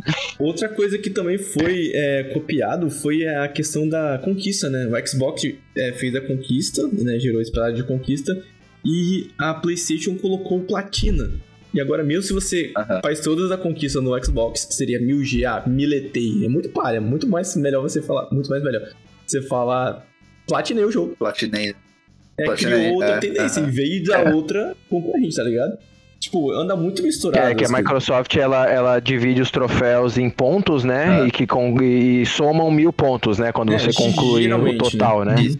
Que às vezes vai mais de, de E, e a, 1000G. e a Sony e a Sony divide os troféus em dificuldade, né? E aí coloca os troféus de bronze, prata, ouro e quando você conquista todos, você ganha o, o único de platina. E aí você fala que platinou o jogo, é, é- essa é a referência, né? Isso é mas mas é, é- é- e é um negócio legal, é uma forma de você instigar, né? Eu trabalho com educação corporativa e a gamificação é um ponto muito relevante, muito usado Verdade. nesse universo, que é justamente para você manter a pessoa é, engajada, você manter a pessoa foco, né? envolvida, interessada. Então, toda vez que você dá, né, aquela, aquela fagulha de algum tipo de premiação, você mexe com hormônios da pessoa e isso traz para ela um senso mesmo de engajamento muitas vezes, né? E você leva isso pro universo que a pessoa já tem um monte de coisa para fazer, que é o dos games, cara, você só vai fazendo com que ela consuma seu produto ainda mais. E E eu, eu, não- eu não sei exatamente, né? Tô partindo do princípio do que o JP falou, que isso foi uma coisa que a Microsoft criou, né? Aham. Mas isso quem ganhou muito foram as empresas produtoras, né? Demais. Porque, pô, elas fazem com que o produto dela seja muito mais consumido por muito mais tempo, né? Porque qualquer um que queira Cê bota- platinar ou Uhum. miletar um jogo vai dedicar muito mais tempo naquele produto, né? E isso só valoriza ainda mais. Uma conquista que demora horas, né, pro cara atingir, ele vai ficar lá. tá? Tem, Ah, tem, às vezes tem que terminar o jogo de várias formas diferentes. É, exatamente. Eu, eu acho que a Nintendo não tem esse sistema ainda, velho. Não tem, não tem. Acho que ela nem vai e é ter, uma parada cara. que, a- que a galera pede, né? E a galera pede, pô, tinha que ter. Né? Isso dá um senso de, de objetivo. Na Steam Realmente. Uhum.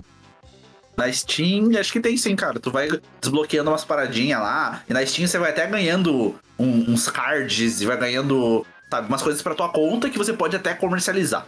Vocês têm alguns troféu barra conquista que vocês lembram que vocês são orgulhosos de ter conquistado?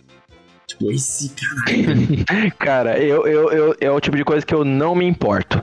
Ok. O que eu me importo num jogo é tipo assim, é, saindo do universo de Destiny, vai, usando o exemplo de Final Fantasy, que a gente falou muito sobre isso no episódio todo, é tipo assim, eu quero derrotar o inimigo mais difícil que tem nesse jogo, que normalmente não é o chefão final, né? Não é? Sempre tem um boss secreto que é ultra difícil e que, tipo, meu, você precisa upar pra caralho, pegar as melhores armas e ter uma estratégia foda pra você conseguir derrotar. É, e eu sempre tenho isso pra mim, tipo, eu quero derrotar esse inimigo aqui, Uhum. conquistar o que talvez seja a coisa mais difícil do jogo. Entendi. Agora, ai, é, obtenha um milhão de poções ao longo da campanha. Tipo, Aham. ah, meu, para, isso pra mim é, é muito inútil, sabe? Eu não sinto que isso me engaja de alguma forma. Que é mais ou menos, né, trazendo mais pro universo da galera do Destiny, o, o, o processo lá de progressão da, dos rankings dos guardiões, né? Tipo, eu gosto muito do conceito, mas eu acho ele muitas vezes pouco é, motivador, sabe? De fazer certas coisas em muita quantidade. Tipo, meu, faça 15 anoitecer, sabe? Tipo, porra, velho, pra que, que eu preciso fazer 15 anoitecer pra mostrar que eu entendi que eu preciso passar por esse processo, sabe? É, eu, o Destiny, por exemplo, é um jogo que eu acho que tem muito problema nisso. Ele coloca é, esse tipo de desafio, por exemplo, você quer conseguir um título de uma incursão.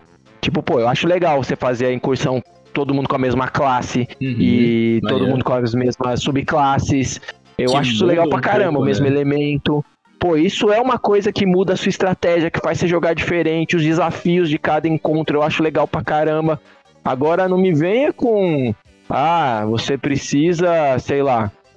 É... Enfim, qualquer coisa inútil aí que você tenha que fazer, sabe?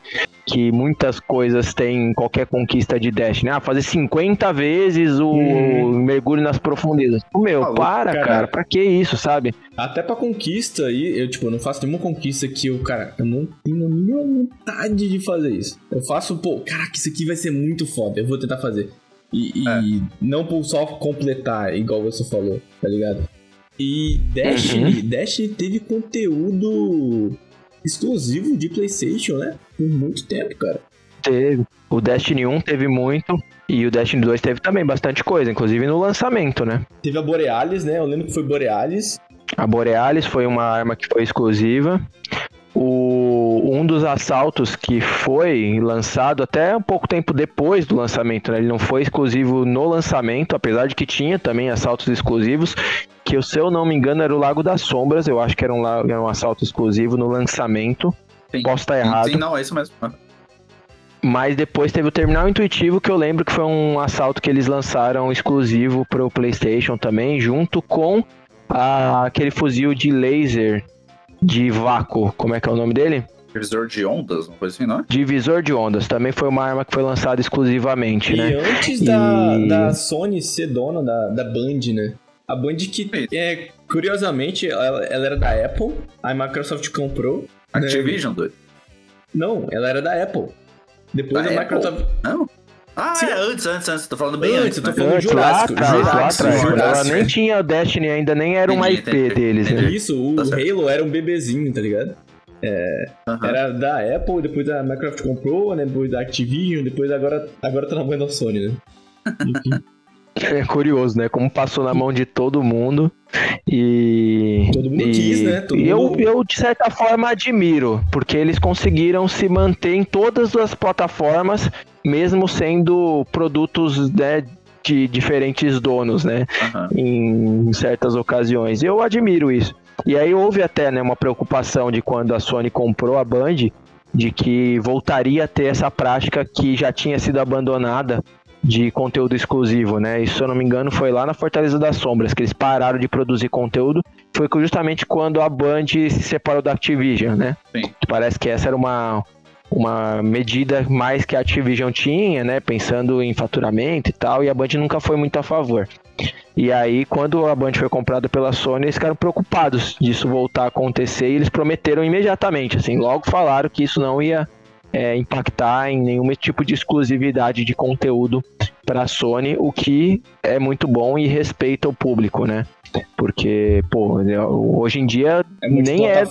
na- nem é no console da Sony que tem o maior público de Destiny, né? Tá muito mais no PC do que em outras é, em outros consoles. Então eles têm que respeitar muito esse público mesmo, porque é quem tá sustentando o jogo até com hoje. certeza, com certeza. Você tinha comentado ali, JP, da- das conquistas e tal. Eu também não. Eu não vou atrás de, de nenhuma conquista muito específica, assim. Eu gosto do meu geral da conta, tá ligado? Tipo, sei lá, tenho 90 mil G de conquista. Pô, isso eu acho maneiro, porque meio que eu vejo, assim, quem tem essas pontuações altas, fala, pô, o cara joga muito tempo, tá ligado? Eu vejo mais ou menos isso, assim. Nossa, tem cara que tem 150 mil G dentro da Xbox. Porra, esse cara é velho já, tá ligado? Já tá jogando há muito tempo. Às vezes eu vou jogar com os meus alunos, assim, vão jogar um Rocket League, uma coisa, eles têm tipo 2 mil G. Então, Pô, eles começaram a jogar muito recente, e eu acho que isso conta bastante, né? Sobre a trajetória da galera. Conta a sua história, Conta né? sua história, isso mesmo, perfeito. Aham, isso eu acho legal, assim. Mas nunca fui atrás, cara. E se tem uma parada que eu nunca vou atrás dentro de game, é assim, tipo, conquista que pede pra pegar todos os colecionáveis do mapa. Principalmente quando é mundo aberto. Puta, cara, tem uma parada que eu odeio, é isso. Odeio muito, muito, muito. Independente da produtora, do game, da plataforma. Nossa, isso eu acho imbecil demais. É, eu, eu não gosto de voltar no jogo pra fazer isso. Eu gosto de explorar pra caralho, procurar tudo que eu puder. Se eu conseguir achar todos na, em uma playthrough só, beleza. Sim, sim. Mas eu Começar nunca vou o recomeçar o jogo, jogo nunca, porque exato. tinha uma Isso moeda escondida embaixo de uma pedra na tela 36. Mano, jamais vou fazer isso. Dark mas eu vou Souls explorar tem pra que caralho o tempo todo, visitar gastar uma vezes. hora inteira num ambiente de 3x4 pra tentar explorar tudo. Mas nunca mais vou voltar. Agora, a gente pode, já que a gente já, que já falou o que a gente gosta, falou onde a gente joga, o que a gente não gosta nos outros, é... A gente comentou sobre serviços, né, cara? A gente, eu digo, Perfeito. jogo no Xbox, a gente joga no Mendigo Pass, né? Que chame como chamar, é maravilhoso, não, não interessa, muito bom, tá ligado? É muito Nossa. game, é muito jogo, tipo, é- Antigamente É eu até muito. cogitei não ter, porque, cara, eu não consigo jogar todo jogo, não vou jogar. Eu jogo, sei lá, é, testo um na semana e jogo os meus que eu sempre jogo. tá Aham. Cara, é, é perfeitamente por isso que eu amo plataforma. Ah, não é porque vai lançar Starfield no dia 1, tá ligado? Assim, é relevante pra maioria das pessoas? Pode ser. É interessante? É. Mas não é o que me coloca, que me mantém pagando essa porra desde o dia 1 aqui no Brasil. É porque, cara, a infinidade de jogo que eu não conheceria, eu estou conhecendo todos os dias. Sabe? Pô, entrou esses dias aí um jogo que se chama Maquete. Cara, porra de jogo é maquete, tá ligado? Nunca tinha ouvido falar. É um jogo de puzzle em que tu tá dentro de uma maquete em que tem uma maquetezinha pequenininha no meio e você tá dentro dela de novo. E o que você mexe na pequenininha mexe no mundo. E, e é fantástico, cara. O jogo é muito Caralho. irado. Eu nunca Fora da na caixa, né? Fora ia do passar por- mercado. Tô- puta, cara, nunca na vida eu ia passar por, por esse jogo, sabe? E, e várias outras experiências, assim, tipo, ó, Celeste acabou de entrar no Game Pass, é, e é um jogão, o Hollow Knight tá lá, tudo da Bethesda tá lá. Tu quer jogar um Fallout, quer jogar. Puta. Então, assim, a, a- quantidade de game que você tem pra experienciar, tipo. E até os mais antigos, meu. Fallout 3. Você quer jogar Fallout. Esses dias eu baixei, domingo passado, o The Orange Box pra jogar Half-Life. Cara, eu fui jogar, sabe o que? Esses dias? Ah. Black. Do, Black, porra. Então, Black, mano, né? isso é muito Cara. louco. Isso é muito, muito foda. E assim, legal que vai lançar é, o, o não sei o que lá, do Pinóquio lá no dia 1. Muito bom. Todos os exclusivos do Hellblade vai estar no dia 1. E, o- e um monte de parada do dia 1 ali, ó. Deu meia-noite eu- já tá disponível. E não precisa nem instalar, né? Você joga na nuvem ali. Isso, velho. E aí é outro ponto que eu ia falar que é uma maravilha desse serviço. Muitos desses games que entram que eu não conhecia pesam ali até uns 10 GB de download. Na maioria das vezes, muito menos. Na maioria das vezes, muito, muito menos mesmo. Então, tu só dá um play ali, ó, rodar na nuvem. E, cara, leva assim 30 segundinhos, carregou. Eu tô jogando do- perfeitamente, quase sem lag. Na maioria das vezes, assim, 99% das vezes, sem nenhum lag. E eu tô jogando o jogo, experimento, nossa, achei legal, pá, divertido. Daí o, o Xbox pergunta: Você quer baixar o jogo? Eu Pô, quero, porra. Legal pra caralho. Então eu vou lá, baixei. O Vampire Survival eu fiz isso, pô. Vampire Survival, que provavelmente é o meu jogo do ano esse ano até agora. É, o jogo pesa 180 mega, sei lá. É, é um jogo muito. Eu comecei jogando pela nuvem, ach- achei irado. Baixei o jogo, comprei as duas DLCs, que custam 4 reais cada uma. comprei as DLCs do jogo e, tipo, cara, platinei o jogo. Fiz todas as conquistas porque o jogo é muito divertido, cara. E nunca, nunca que eu ia conhecer esse jogo. Ele ia passar, assim, no meu radar muito, muito longe, velho. Mas entrou ali e eu, cara, que porra de jogo pixelado nojento. Eu vou ver. Não Daí consegui eu, sair. pô, É, não consegui sair mais, cara. E, e até esses dias eu tava falando pra Jenny, tipo, ó, o, o GTA V voltou pro Game Pass pela terceira vez, eu acho. Só que agora ele- você consegue rodar ele na nuvem. E você consegue rodar ele em qualquer plataforma que você tenha acesso ao aplicativo do Xbox. Eu consigo jogar GTA V no meu celular, cara. Na cama. Cara, Isso é muito louco, velho. Isso é muito. Eu consigo. Pô, eu falei, teve uma vez que eu fiz umas duas plays de Hades. O Hades tava no Game Pass, a Jenny tava no, no dentista. Eu fui acompanhar ela sentadinho ali, conectei no Wi-Fi do dentista e, come... e eu, jogando pelo touch mesmo, não havia controle nem porra nenhuma. Comecei a jogar Hades, cara. Fiz duas plays de, de Hades inteiras, assim. Morri as duas vezes, óbvio. Mas, pô, foi muito foda, cara. Isso eu falo. Isso do serviço é fantástico. Essa questão da plataforma também de retrocompatibilidade é uma parada que me pega muito, tá ligado? Porque Aham. tem jogo que eu gosto de jogar 360 ainda, tá ligado? Que Aham. é, são, são muito bons, ou o jogo, sei lá, muito antigo, eu gosto de experimentar. Eu joguei, pô, peguei pra jogar lá um jogo, era primeiro medalha de honra, tá ligado? E, pô, muito maneiro. E uma coisa que a gente. Vamos falar mal da Sony aqui. A Sony, tipo assim, falou: ah, meus players não querem isso, tá ligado? Meu player só quer coisa nova, não quer retrocompatibilidade, não quer nada assim. Até, até existe, né, dentro da plataforma, mas não é tão abundante, né? A Microsoft quer, Não. quer colocar todos os jogos do Xbox 360 pra rodar ali. E, e sim, você pode Não. rodar pela nuvem. Porra, então isso é muito foda. E jogar com, jogar com Não a galera do tem 360. comparação. É, jogar com a galera 360, mano. Isso é, é- é absurdo. Tu pode jogar no PC, no celular, no tablet. E o, o que me pega, além de, de tudo, é 300 reais por ano. Dá menos de 30 reais por mês. 300 reais não é um jogo. Não é um Honesto. jogo. Um, um jogo. O, o Exo Primal, que a gente falou bastante no episódio passado, custa 350 reais. E muita gente, né, Cauê, vem falar que, tipo, ah, isso tá matando a indústria. E como é, como é que é a galera da Sony, esse, esse- da sua visão, na verdade, é, sobre isso, tá ligado? Cara, a minha visão é que eu realmente torço muito para que todas as vezes que o Phil Spencer fala que o Game Pass dá lucro para a Microsoft seja verdade. Porque beira o inacreditável. Sim. Porque ele atende todo tipo de público. Por exemplo, vocês estão lá porque vocês têm uma oferta gigante para experimentar jogo novo, diferente e não necessariamente lançamento. Eu, se tivesse, iria estar principalmente pelos lançamentos no Day One. Principalmente por isso. Para jogar imediatamente quando o jogo lançar, ter acesso a ele sem precisar desembolsar mais 350 pau, sabe? É, então o Game Pass, cara, ele para mim é tipo o exemplo absoluto, assim, do serviço perfeito por tudo que vocês descreveram. E tem funções aí que eu nem sabia que ele tinha que me deixou ainda mais impressionado, sabe? Se esse lucro for bem realista, né? Não, mas mesmo que não seja, né? é, eu- eu- o serviço não vai deixar de existir, eu tenho certeza disso, sabe? Uhum. Então ele já está estabelecido. Eu digo assim que eu torço para que ele seja lucrativo, porque isso pode ditar o rumo que as outras empresas vão tomar Ok. no futuro próximo, né? É só por isso, tá? Porque eu tenho certeza que vocês, clientes da Microsoft, donos de Xbox ou de PC, que fazem os Game Pass, jamais vão deixar de ter essa excelência de serviço. E funciona no PC também, mano. Entretanto, É. Sim, é, é, é, é, impecável. Não, Se eu tivesse um PC, eu assinaria o Game Pass com absoluta certeza. Sim, cara. E seria para jogar jogo no lançamento, diferente de vocês. Uhum. Não, e você, você, a pessoa que tá ouvindo que tem PC, tu, teu PC não precisa ter nem placa de vídeo, nada. Você consegue rodar pelo seu navegador. Você, você quer jogar Sea of Thieves com a galera? Você não precisa. Você vai assinar o Game Pass, vai abrir o navegador, Chrome, Firefox, tanto faz. Você vai clicar lá, rodar pela nuvem, e tu tá jogando um jogo online em que precisa ter um input lag ali muito preciso. SSD. E a gente já fez isso várias vezes, tá ligado? Tu joga pela porra do navegador o Sea of Thieves online com a galera. Entendeu? Sem precisar ter um console, sem precisar ter um investimento de um PC de 15 pau que a gente tava falando. Então, tipo, mano, as TVs da Samsung hoje, as TVs vêm com Game Pass instalado.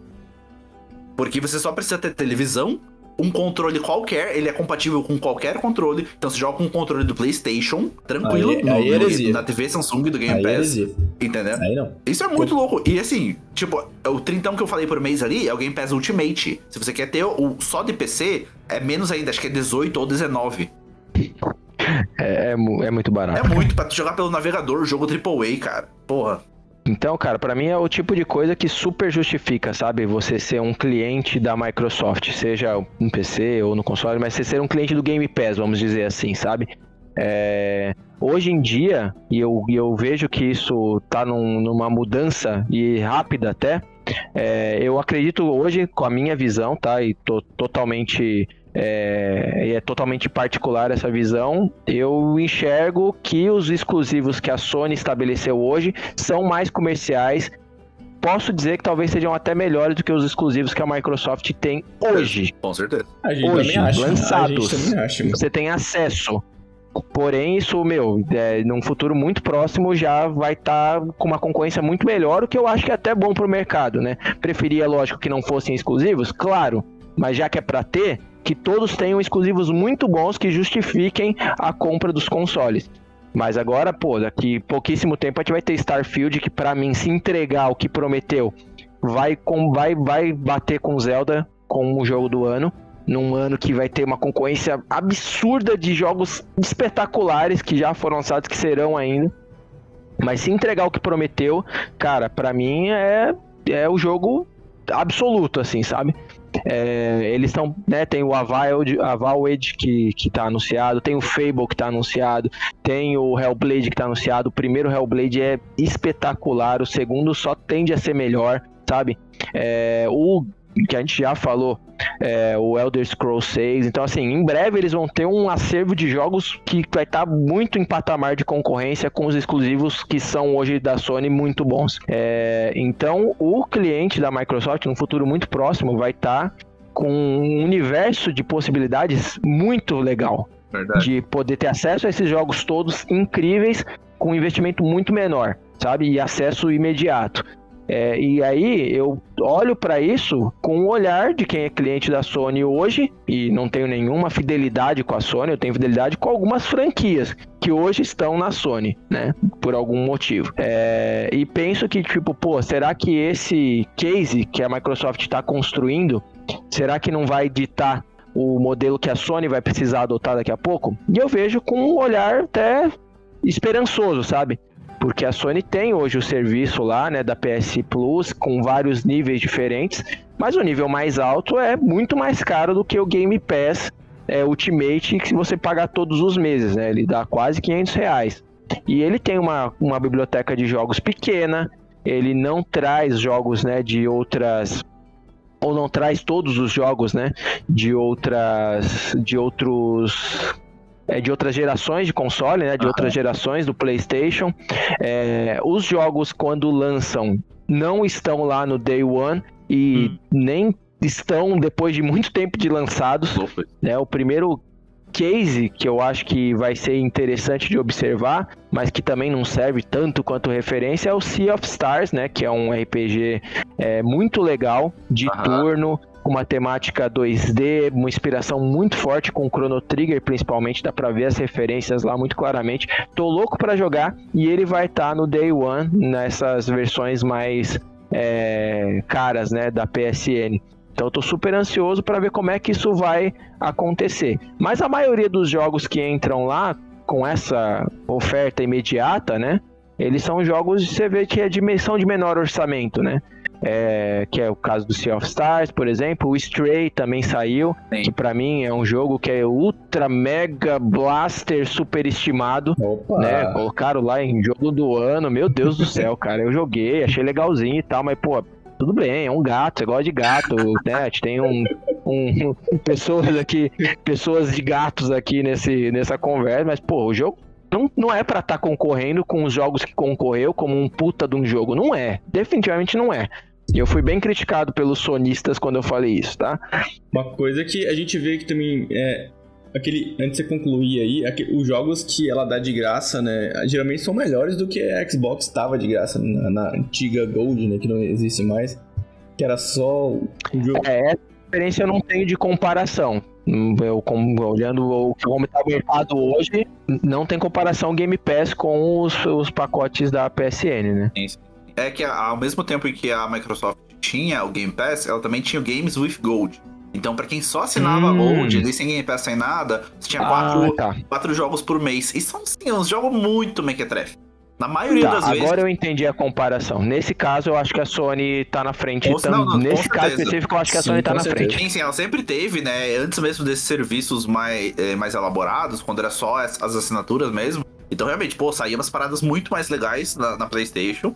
E daí, pô, quem era só da Xbox Live ali ficava só com a rapa. Mas aí, tipo, depois que entrou o Game Pass, que revolucionou, que até acabou agora, então acho que setembro desse ano acaba a Games with Gold. A Xbox Live Gold, na verdade, para de existir. Então vão, vai existir só Xbox Game Pass e vão ser três níveis também. Então agora é Xbox Game Pass Core e a última que é a Ultimate e tem uma intermediária ali que acho que é só pra PC, uma coisa assim. Mas a Core é basicamente a Xbox Live, só que com cinco jogos AAA sempre disponíveis. Vai ser quase que uma amostra do Game Pass Ultimate. Então você vai ter ali grandes jogos ali dentro, sempre disponíveis pra você. Mas o, o, o- essencial vai estar lá no Ultimate, que é o que a Microsoft quer vender. E eu vejo que ela tá muito assim. Ela tá investindo muito em serviço. Até quando a gente tava discutindo ali, tipo, pô, quando ela anunciou que comprou a Bethesda, que agora Activision e não sei o que. Eu achei, eu achei algo até meio inesperado, porque o foco dela era muito serviço, né? Só que Uhum. a ideia, então, é, é, é- Foi investir na Bethesda, foi investir na Activision, todas as outras produtoras, para colocar no Game Pass. né? Então, tipo, a ideia é comprar tudo isso pra colocar no Game Pass e o Game Pass é um serviço, assim, surreal, né? Como hoje já, porra, já é assustador, né? E, e a, a gente até suspeita, né? Porra, nem fudendo isso tá, tá- tá dando lucro, tá ligado? Não tá dando lucro isso aí, nem fudendo. É, mas tudo bem, pra é, mim é tá se bom. questionar mesmo. O Mas cara da Sony falou né, que nenhuma empresa gosta do Game Pass. Ele, ele, ele falou isso, né? Que teve É, um, um tribunal sobre que fu- isso.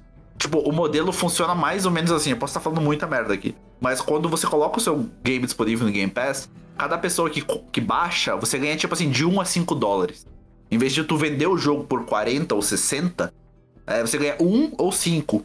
Só que em vez daí, né, de vender mil unidades, porra, 50 mil pessoas baixaram no Game Pass. 100 mil pessoas, 1 milhão de pessoas. Então, às vezes, acaba sendo mais rentável tu vender por um dólar em vez de 60, né? E, e aumentar muito. E aí você tá aumentando a sua base de jogadores. Porque quando o seu jogo número 2 lançar, você não precisa necessariamente colocar no Game Pass, mas você já tem uma base gigante que vai atrás desse jogo pelo full price, né? Então é- eu acho que funciona mais ou menos assim. Você vê que é uma lógica muito parecida com a da pirataria, né? Que a gente falou. Perfeito. E, e é o que o mercado, uma indústria faz mesmo, né? Você pega a indústria da música, por exemplo, o artista pode lançar o álbum dele, produzir sozinho, distribuir sozinho, ele vai ter um, um ganho com aquilo muito maior por unidade, entretanto, ele vai ter um alcance muito menor. Né? E vai distribuir esse produto para um público muito mais limitado, né? Do que uma indústria. Uhum. E o Game Pass usa essa mesma lógica. E eu acho que, ok, faz sentido pra mim que seja um produto rentável. Entretanto, a oferta é tão surpreendente, né? Que, que a gente acaba questionando mesmo. Sim. E eu acho até que, que o fruto né, desse investimento que, que, que o Diego falou ali, né? Na Activision, né? Em outras é, empresas, aí, outras desenvolvedoras, eu acho que foi até um pouquinho de ego, assim, sabe? De ver a Sony meter essa de ficar dando dinheiro pra empresa fazer jogo exclusivo pra eles. Aí chega o tio Phil lá e fala, mano, Pera aí que a gente tem dinheiro infinito, quem vamos tem usar essa dinheiro? porra. Sabe quem tem dinheiro? Eu. Sabe dinheiro? Eu. Sabe quanto essa empresa vale? 500 bilhões? Sabe quanto a minha vale? Sei quantos trilhões? Aham. Pode deixar aqui, que agora quem vai, quem vai comprar os bagulhos sou eu e você não. se agora você não brinca mais. E aí, né? Se A gente não brinca mais. verdade, se for verdade ou não, né? Eles mencionaram toda essa treta que teve E nesse se for tribunal. ego, tá tudo bem, tá? É totalmente justificado. É, eles falaram que eles têm, eles, tinha, eles têm dinheiro, né, pra, tipo, comprar tudo em volta da Sony, fazer a Sony morrer, mas eles não querem isso, né, segundo eles, né, eles querem Aham. concorrência, e querem outro tipo de serviço, totalmente diferente e tal. Mas, deixa eu trazer aqui uma informação, é, que é uma notícia, né, é, que tá sendo chegando, chegando agora da Sony, que vai ter o controle adaptativo, você viu isso, Cauê? Cara, eu vi muito por alto, né? Eu a, a Sony tem investido nisso, né? Em periféricos super tecnológicos, uma coisa que é legal, Aham. né? O DualSense, né? O, con- o controle do PlayStation 5, ele realmente tem recursos bem legais, né? Os gatilhos adaptativos, ele tem uns recursos muito impressionantes para quem é leigo, e eu me considero até bem leigo nesse mercado da tecnologia, né? Como, por exemplo, você assoprar no controle e ele fazer um negócio dentro do jogo. Cara, E eu acho, meu, é muito fantástico, sabe? É tipo, meu, é um nível de imersão Porra, muito foda. isso é foda demais. É, esse foi até um ponto que a gente não comentou aqui, é, pulando um pouquinho a acessibilidade que tá comentando, JP. A porra do controle da Xbox usa pilha, né? Puta que eu pariu. Assim, eu não queria, eu não isso é queria muito colocar... passível de crítica, cara. Eu não queria botar o selo babaca, mas eu tenho um controle Elite 2 e ele tem Entendi. bateria e é maravilhoso o controle. Ah, Mas é. eu sei. Não, o cara comprou o controle do Starfield Babaca. também. Não, não, o cara comprou o controle do Starfield, fudidão lá, irado. Não gostei muito, não é parecido com o meu Elite. Ah, vá merda. É, o Elite. o Elite é pesadinho, tá ligado? O Elite é pesadinho e tal. Tipo, uma coisa de o, ace- o punho já tá acostumado, né? acessórios. Nossa, o Henrique botou mão cheia de gordura naquele controle ontem. Enfim. O. Os o óculos, né, de, do PlayStation, que dá pra jogar é, Resident Evil, né? Tipo, é uma coisa que Aham. também é, é muito mais rara de se ver no Xbox, é muito raro de você Sim, ter. sim, ele, sim. ele já vem, já vem de exclusivo, né, do PlayStation, o óculos VR. E no, no Xbox, tipo, eles meio que abandonaram essa parada. Total, total. É, você vê que as empresas vão se posicionando, né? Cada uma no seu quadrado, Aham. né? E acho que a Microsoft deixou isso mesmo. Eles tinham o Kinect, que era fantástico, que era legal pra caramba. E eu acho que teve até uma aceitação bacana, mas eles deixaram isso de lado, né? Não, não tem mais nada parecido com isso hoje em dia, Não, né? Não, não, é, pode crer. Aí, cara, eu, eu tenho uma, uma opinião do VR, é que ele tá muito à frente do seu tempo ainda, sabe? Eu, eu acho importante ele tá como uma parada mais é, experimental, assim, e funcionando bem até no PlayStation. Mas eu acho que ainda não é hora, tá ligado? O VR ainda não popularizou, ainda é uma parada muito cara. Tá ligado? É muito, muito nichado mesmo. Assim, daqui a uns 5 anos, talvez 10 anos no máximo, a gente vai estar. essa porra vai estar super popular. Porra, Dá VRzão, do óculosinho né? assim, tá ligado? O óculos da, da Chili Beans ali. Leve, pá, tu coloca o óculos de grau e ele vai ser super VR. Mas, pô, enquanto tu estiver botando trambolho na sua cara, amarrado num fio, não, não. Nossa, nem foda. Cara, É. não, não, não vai popularizar ainda, sabe? Pô, Eu acho que ele tá num caminho mesmo de ser esse protótipo, talvez, para o que. para esses consoles que, que não vão existir daqui a pouco, sabe? tem, tem. Mas é coisa bem que você falou, daqui, sei lá, uma, duas gerações de consoles, talvez a gente caminhe pro que é a proposta, né?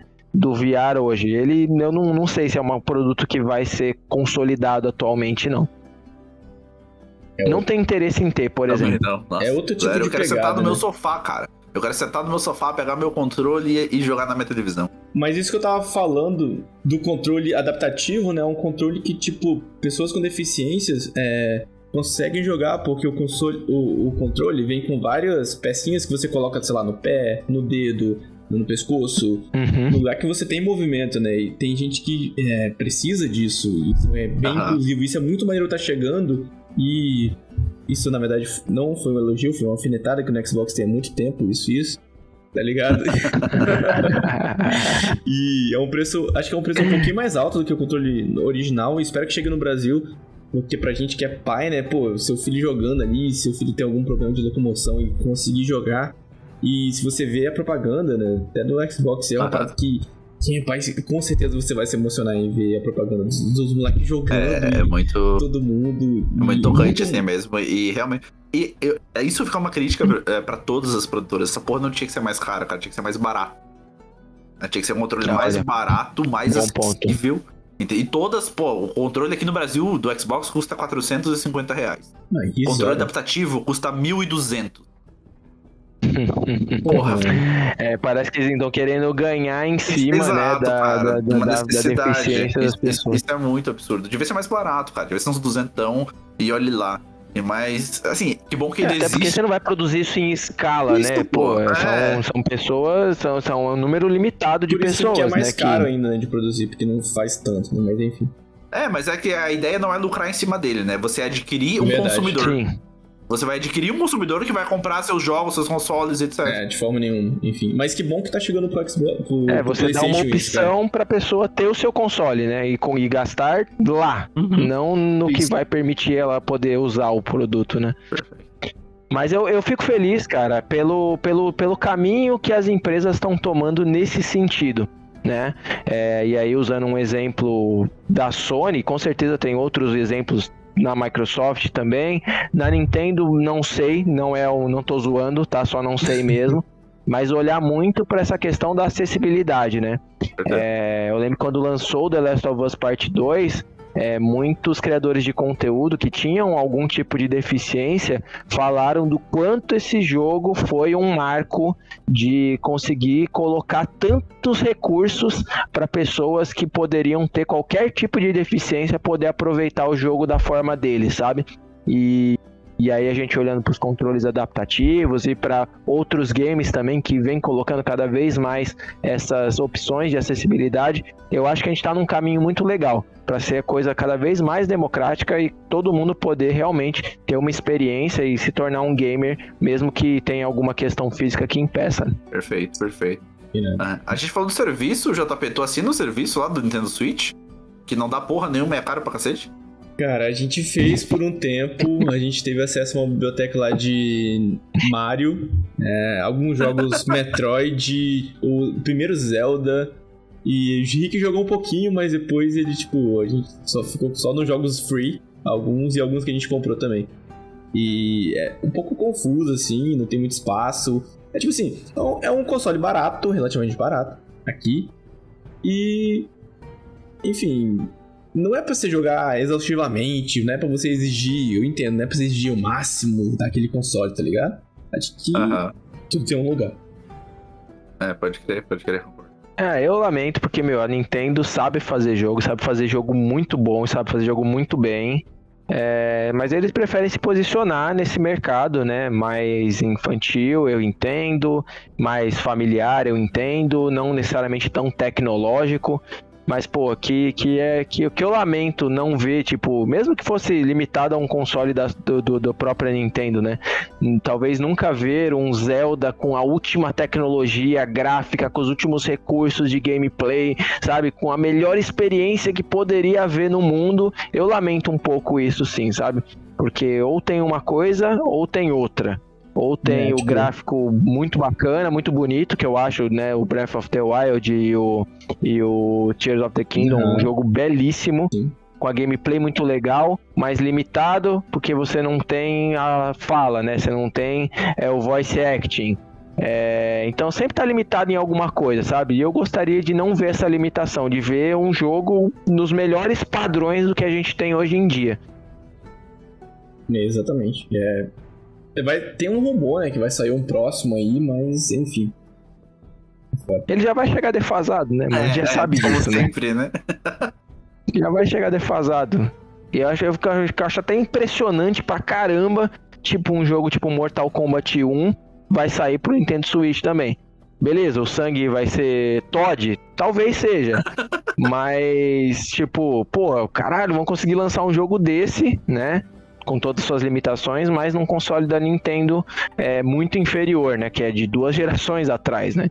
É, mas eu queria ver a Nintendo competindo nesse patamar, sabe? Eu queria poder cogitar, falar, cara, será que eu compro o PlayStation 6, o novo Xbox Series, sei lá, A nomenclatura é, é, complicada.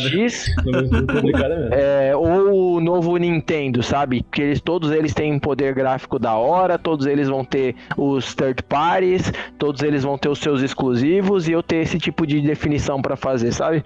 Mas se for olhar pro que tem de oferta de jogo, a Nintendo nunca vai ser uma opção. A não ser que eu queira jogar os exclusivos, né? Tá. Que tem muito valor, que eu gosto muito, mas que sempre vai ser o segundo console, né? Como a gente conversou antes.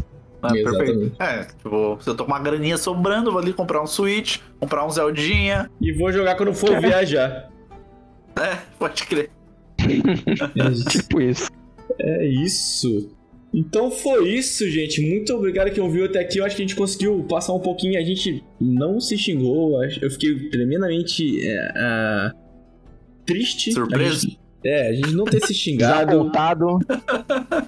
Eu não xinguei ninguém, tá ligado? Não xinguei, porra, seu Sony, seu cara. Tá ligado? É, mas de, isso foi devido, isso foi pensado, gente. Devido, por isso que a gente chamou esse homem aqui, porque ele sabe usar a palavra e sabe usar muito bem.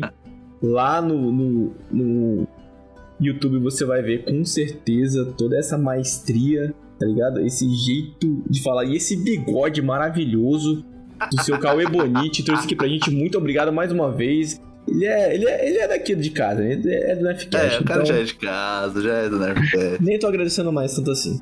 A honra é toda minha, cara. Também um pouco desapontado que a gente vai continuar amigo, né? Não foi pra isso que eu vim hoje. Mas, gente, obrigado aí. Eu sempre falo que sempre que quiserem, vou estar à disposição. E em breve eu vou começar eu trazer pauta para eu participar também.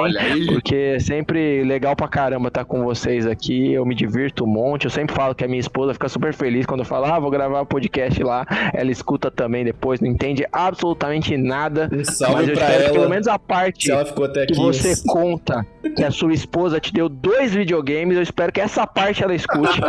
porque vai trazer benefícios aí pro nosso relacionamento.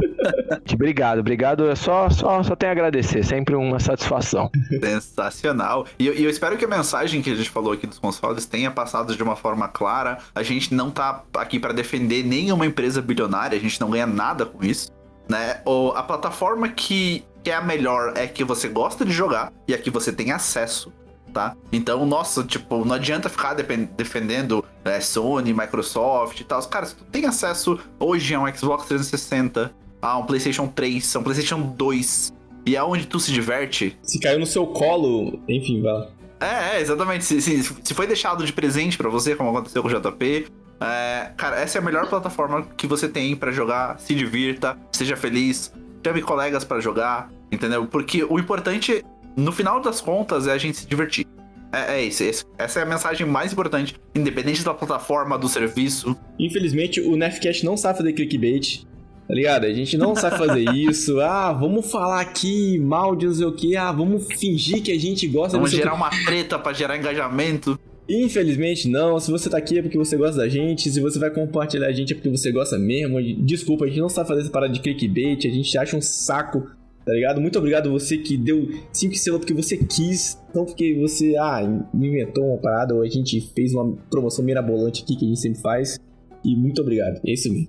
Eu queria comentar também sobre uma ação que tá rolando dentro da comunidade BR de Destiny, em que finalmente aqui a, a, a Destiny Brasil, né, junto com a Tel Games e alguns produtores de conteúdo, cara, eles estão é, arrecadando fundos para um projeto que chama Tartabinhas, que é de é, auxílio à vida marinha, mais focado principalmente na recuperação de tartarugas, cara. Então o projeto se chama Projeto Tartabinhas.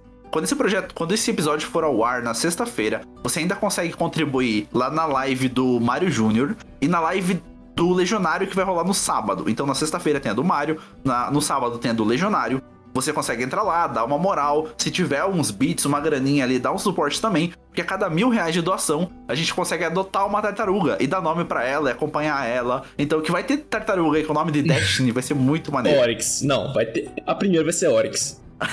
com certeza, é um bom nome de tartaruga, né, cara? Ah, é. E um outro recado que eu queria dar para vocês também aqui é que nesse sábado, às 11 da manhã, no canal da Twitch do Guerrilla, a gente vai estar tá participando, nós aqui do Nerfcast, vamos estar tá participando do Dreamcast, que é o podcast do Guerrilla, é um podcast que acontece ao vivo, tá? Então vai estar tá rolando na Twitch às 11 da manhã. Vai ter câmera aberta, então as nossas carinhas vão estar tá lá, a gente vai estar tá conversando. A gente vai contar um pouco aqui do projeto, né? Como que se iniciou. Tem muita gente nova aqui que ainda não conhece, então a gente vai estar tá contando lá como que tudo isso aqui está acontecendo. É, um pouco também de como estão nossas opiniões sobre o estado do jogo. Então, como que se a gente está jogando muito ou não, acho que vale a pena dar uma conferida. Então, lembrando, isso vai acontecer no sábado, às 11 horas da manhã, no canal do Guerrilla na Twitch. O link vai estar tá aqui na descrição do episódio também.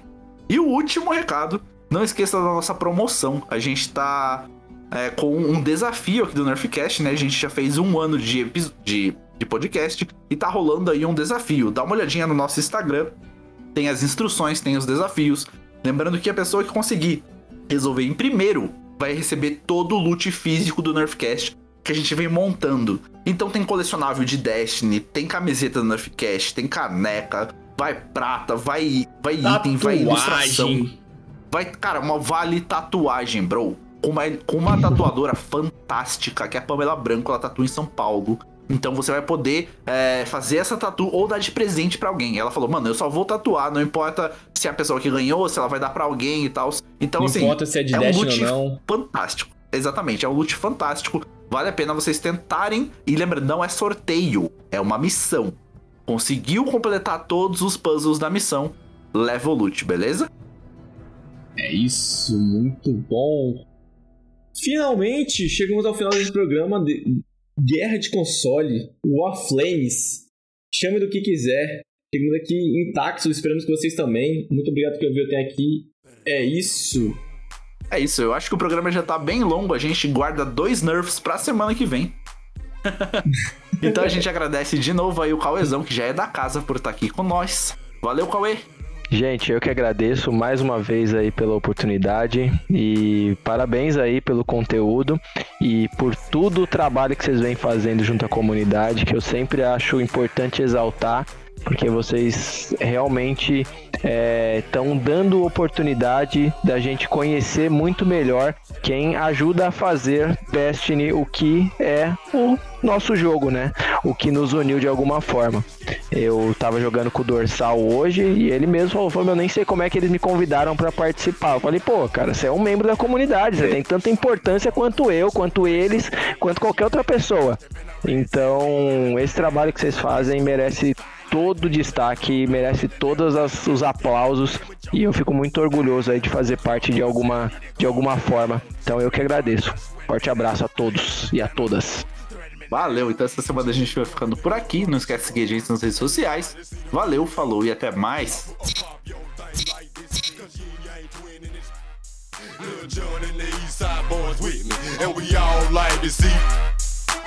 So bring yourself over here, girl, and let me see you get low. If you want this dub, now take it to the floor. To the floor. But if you wanna act, what? you can keep yourself where you at. 369, damn, damn.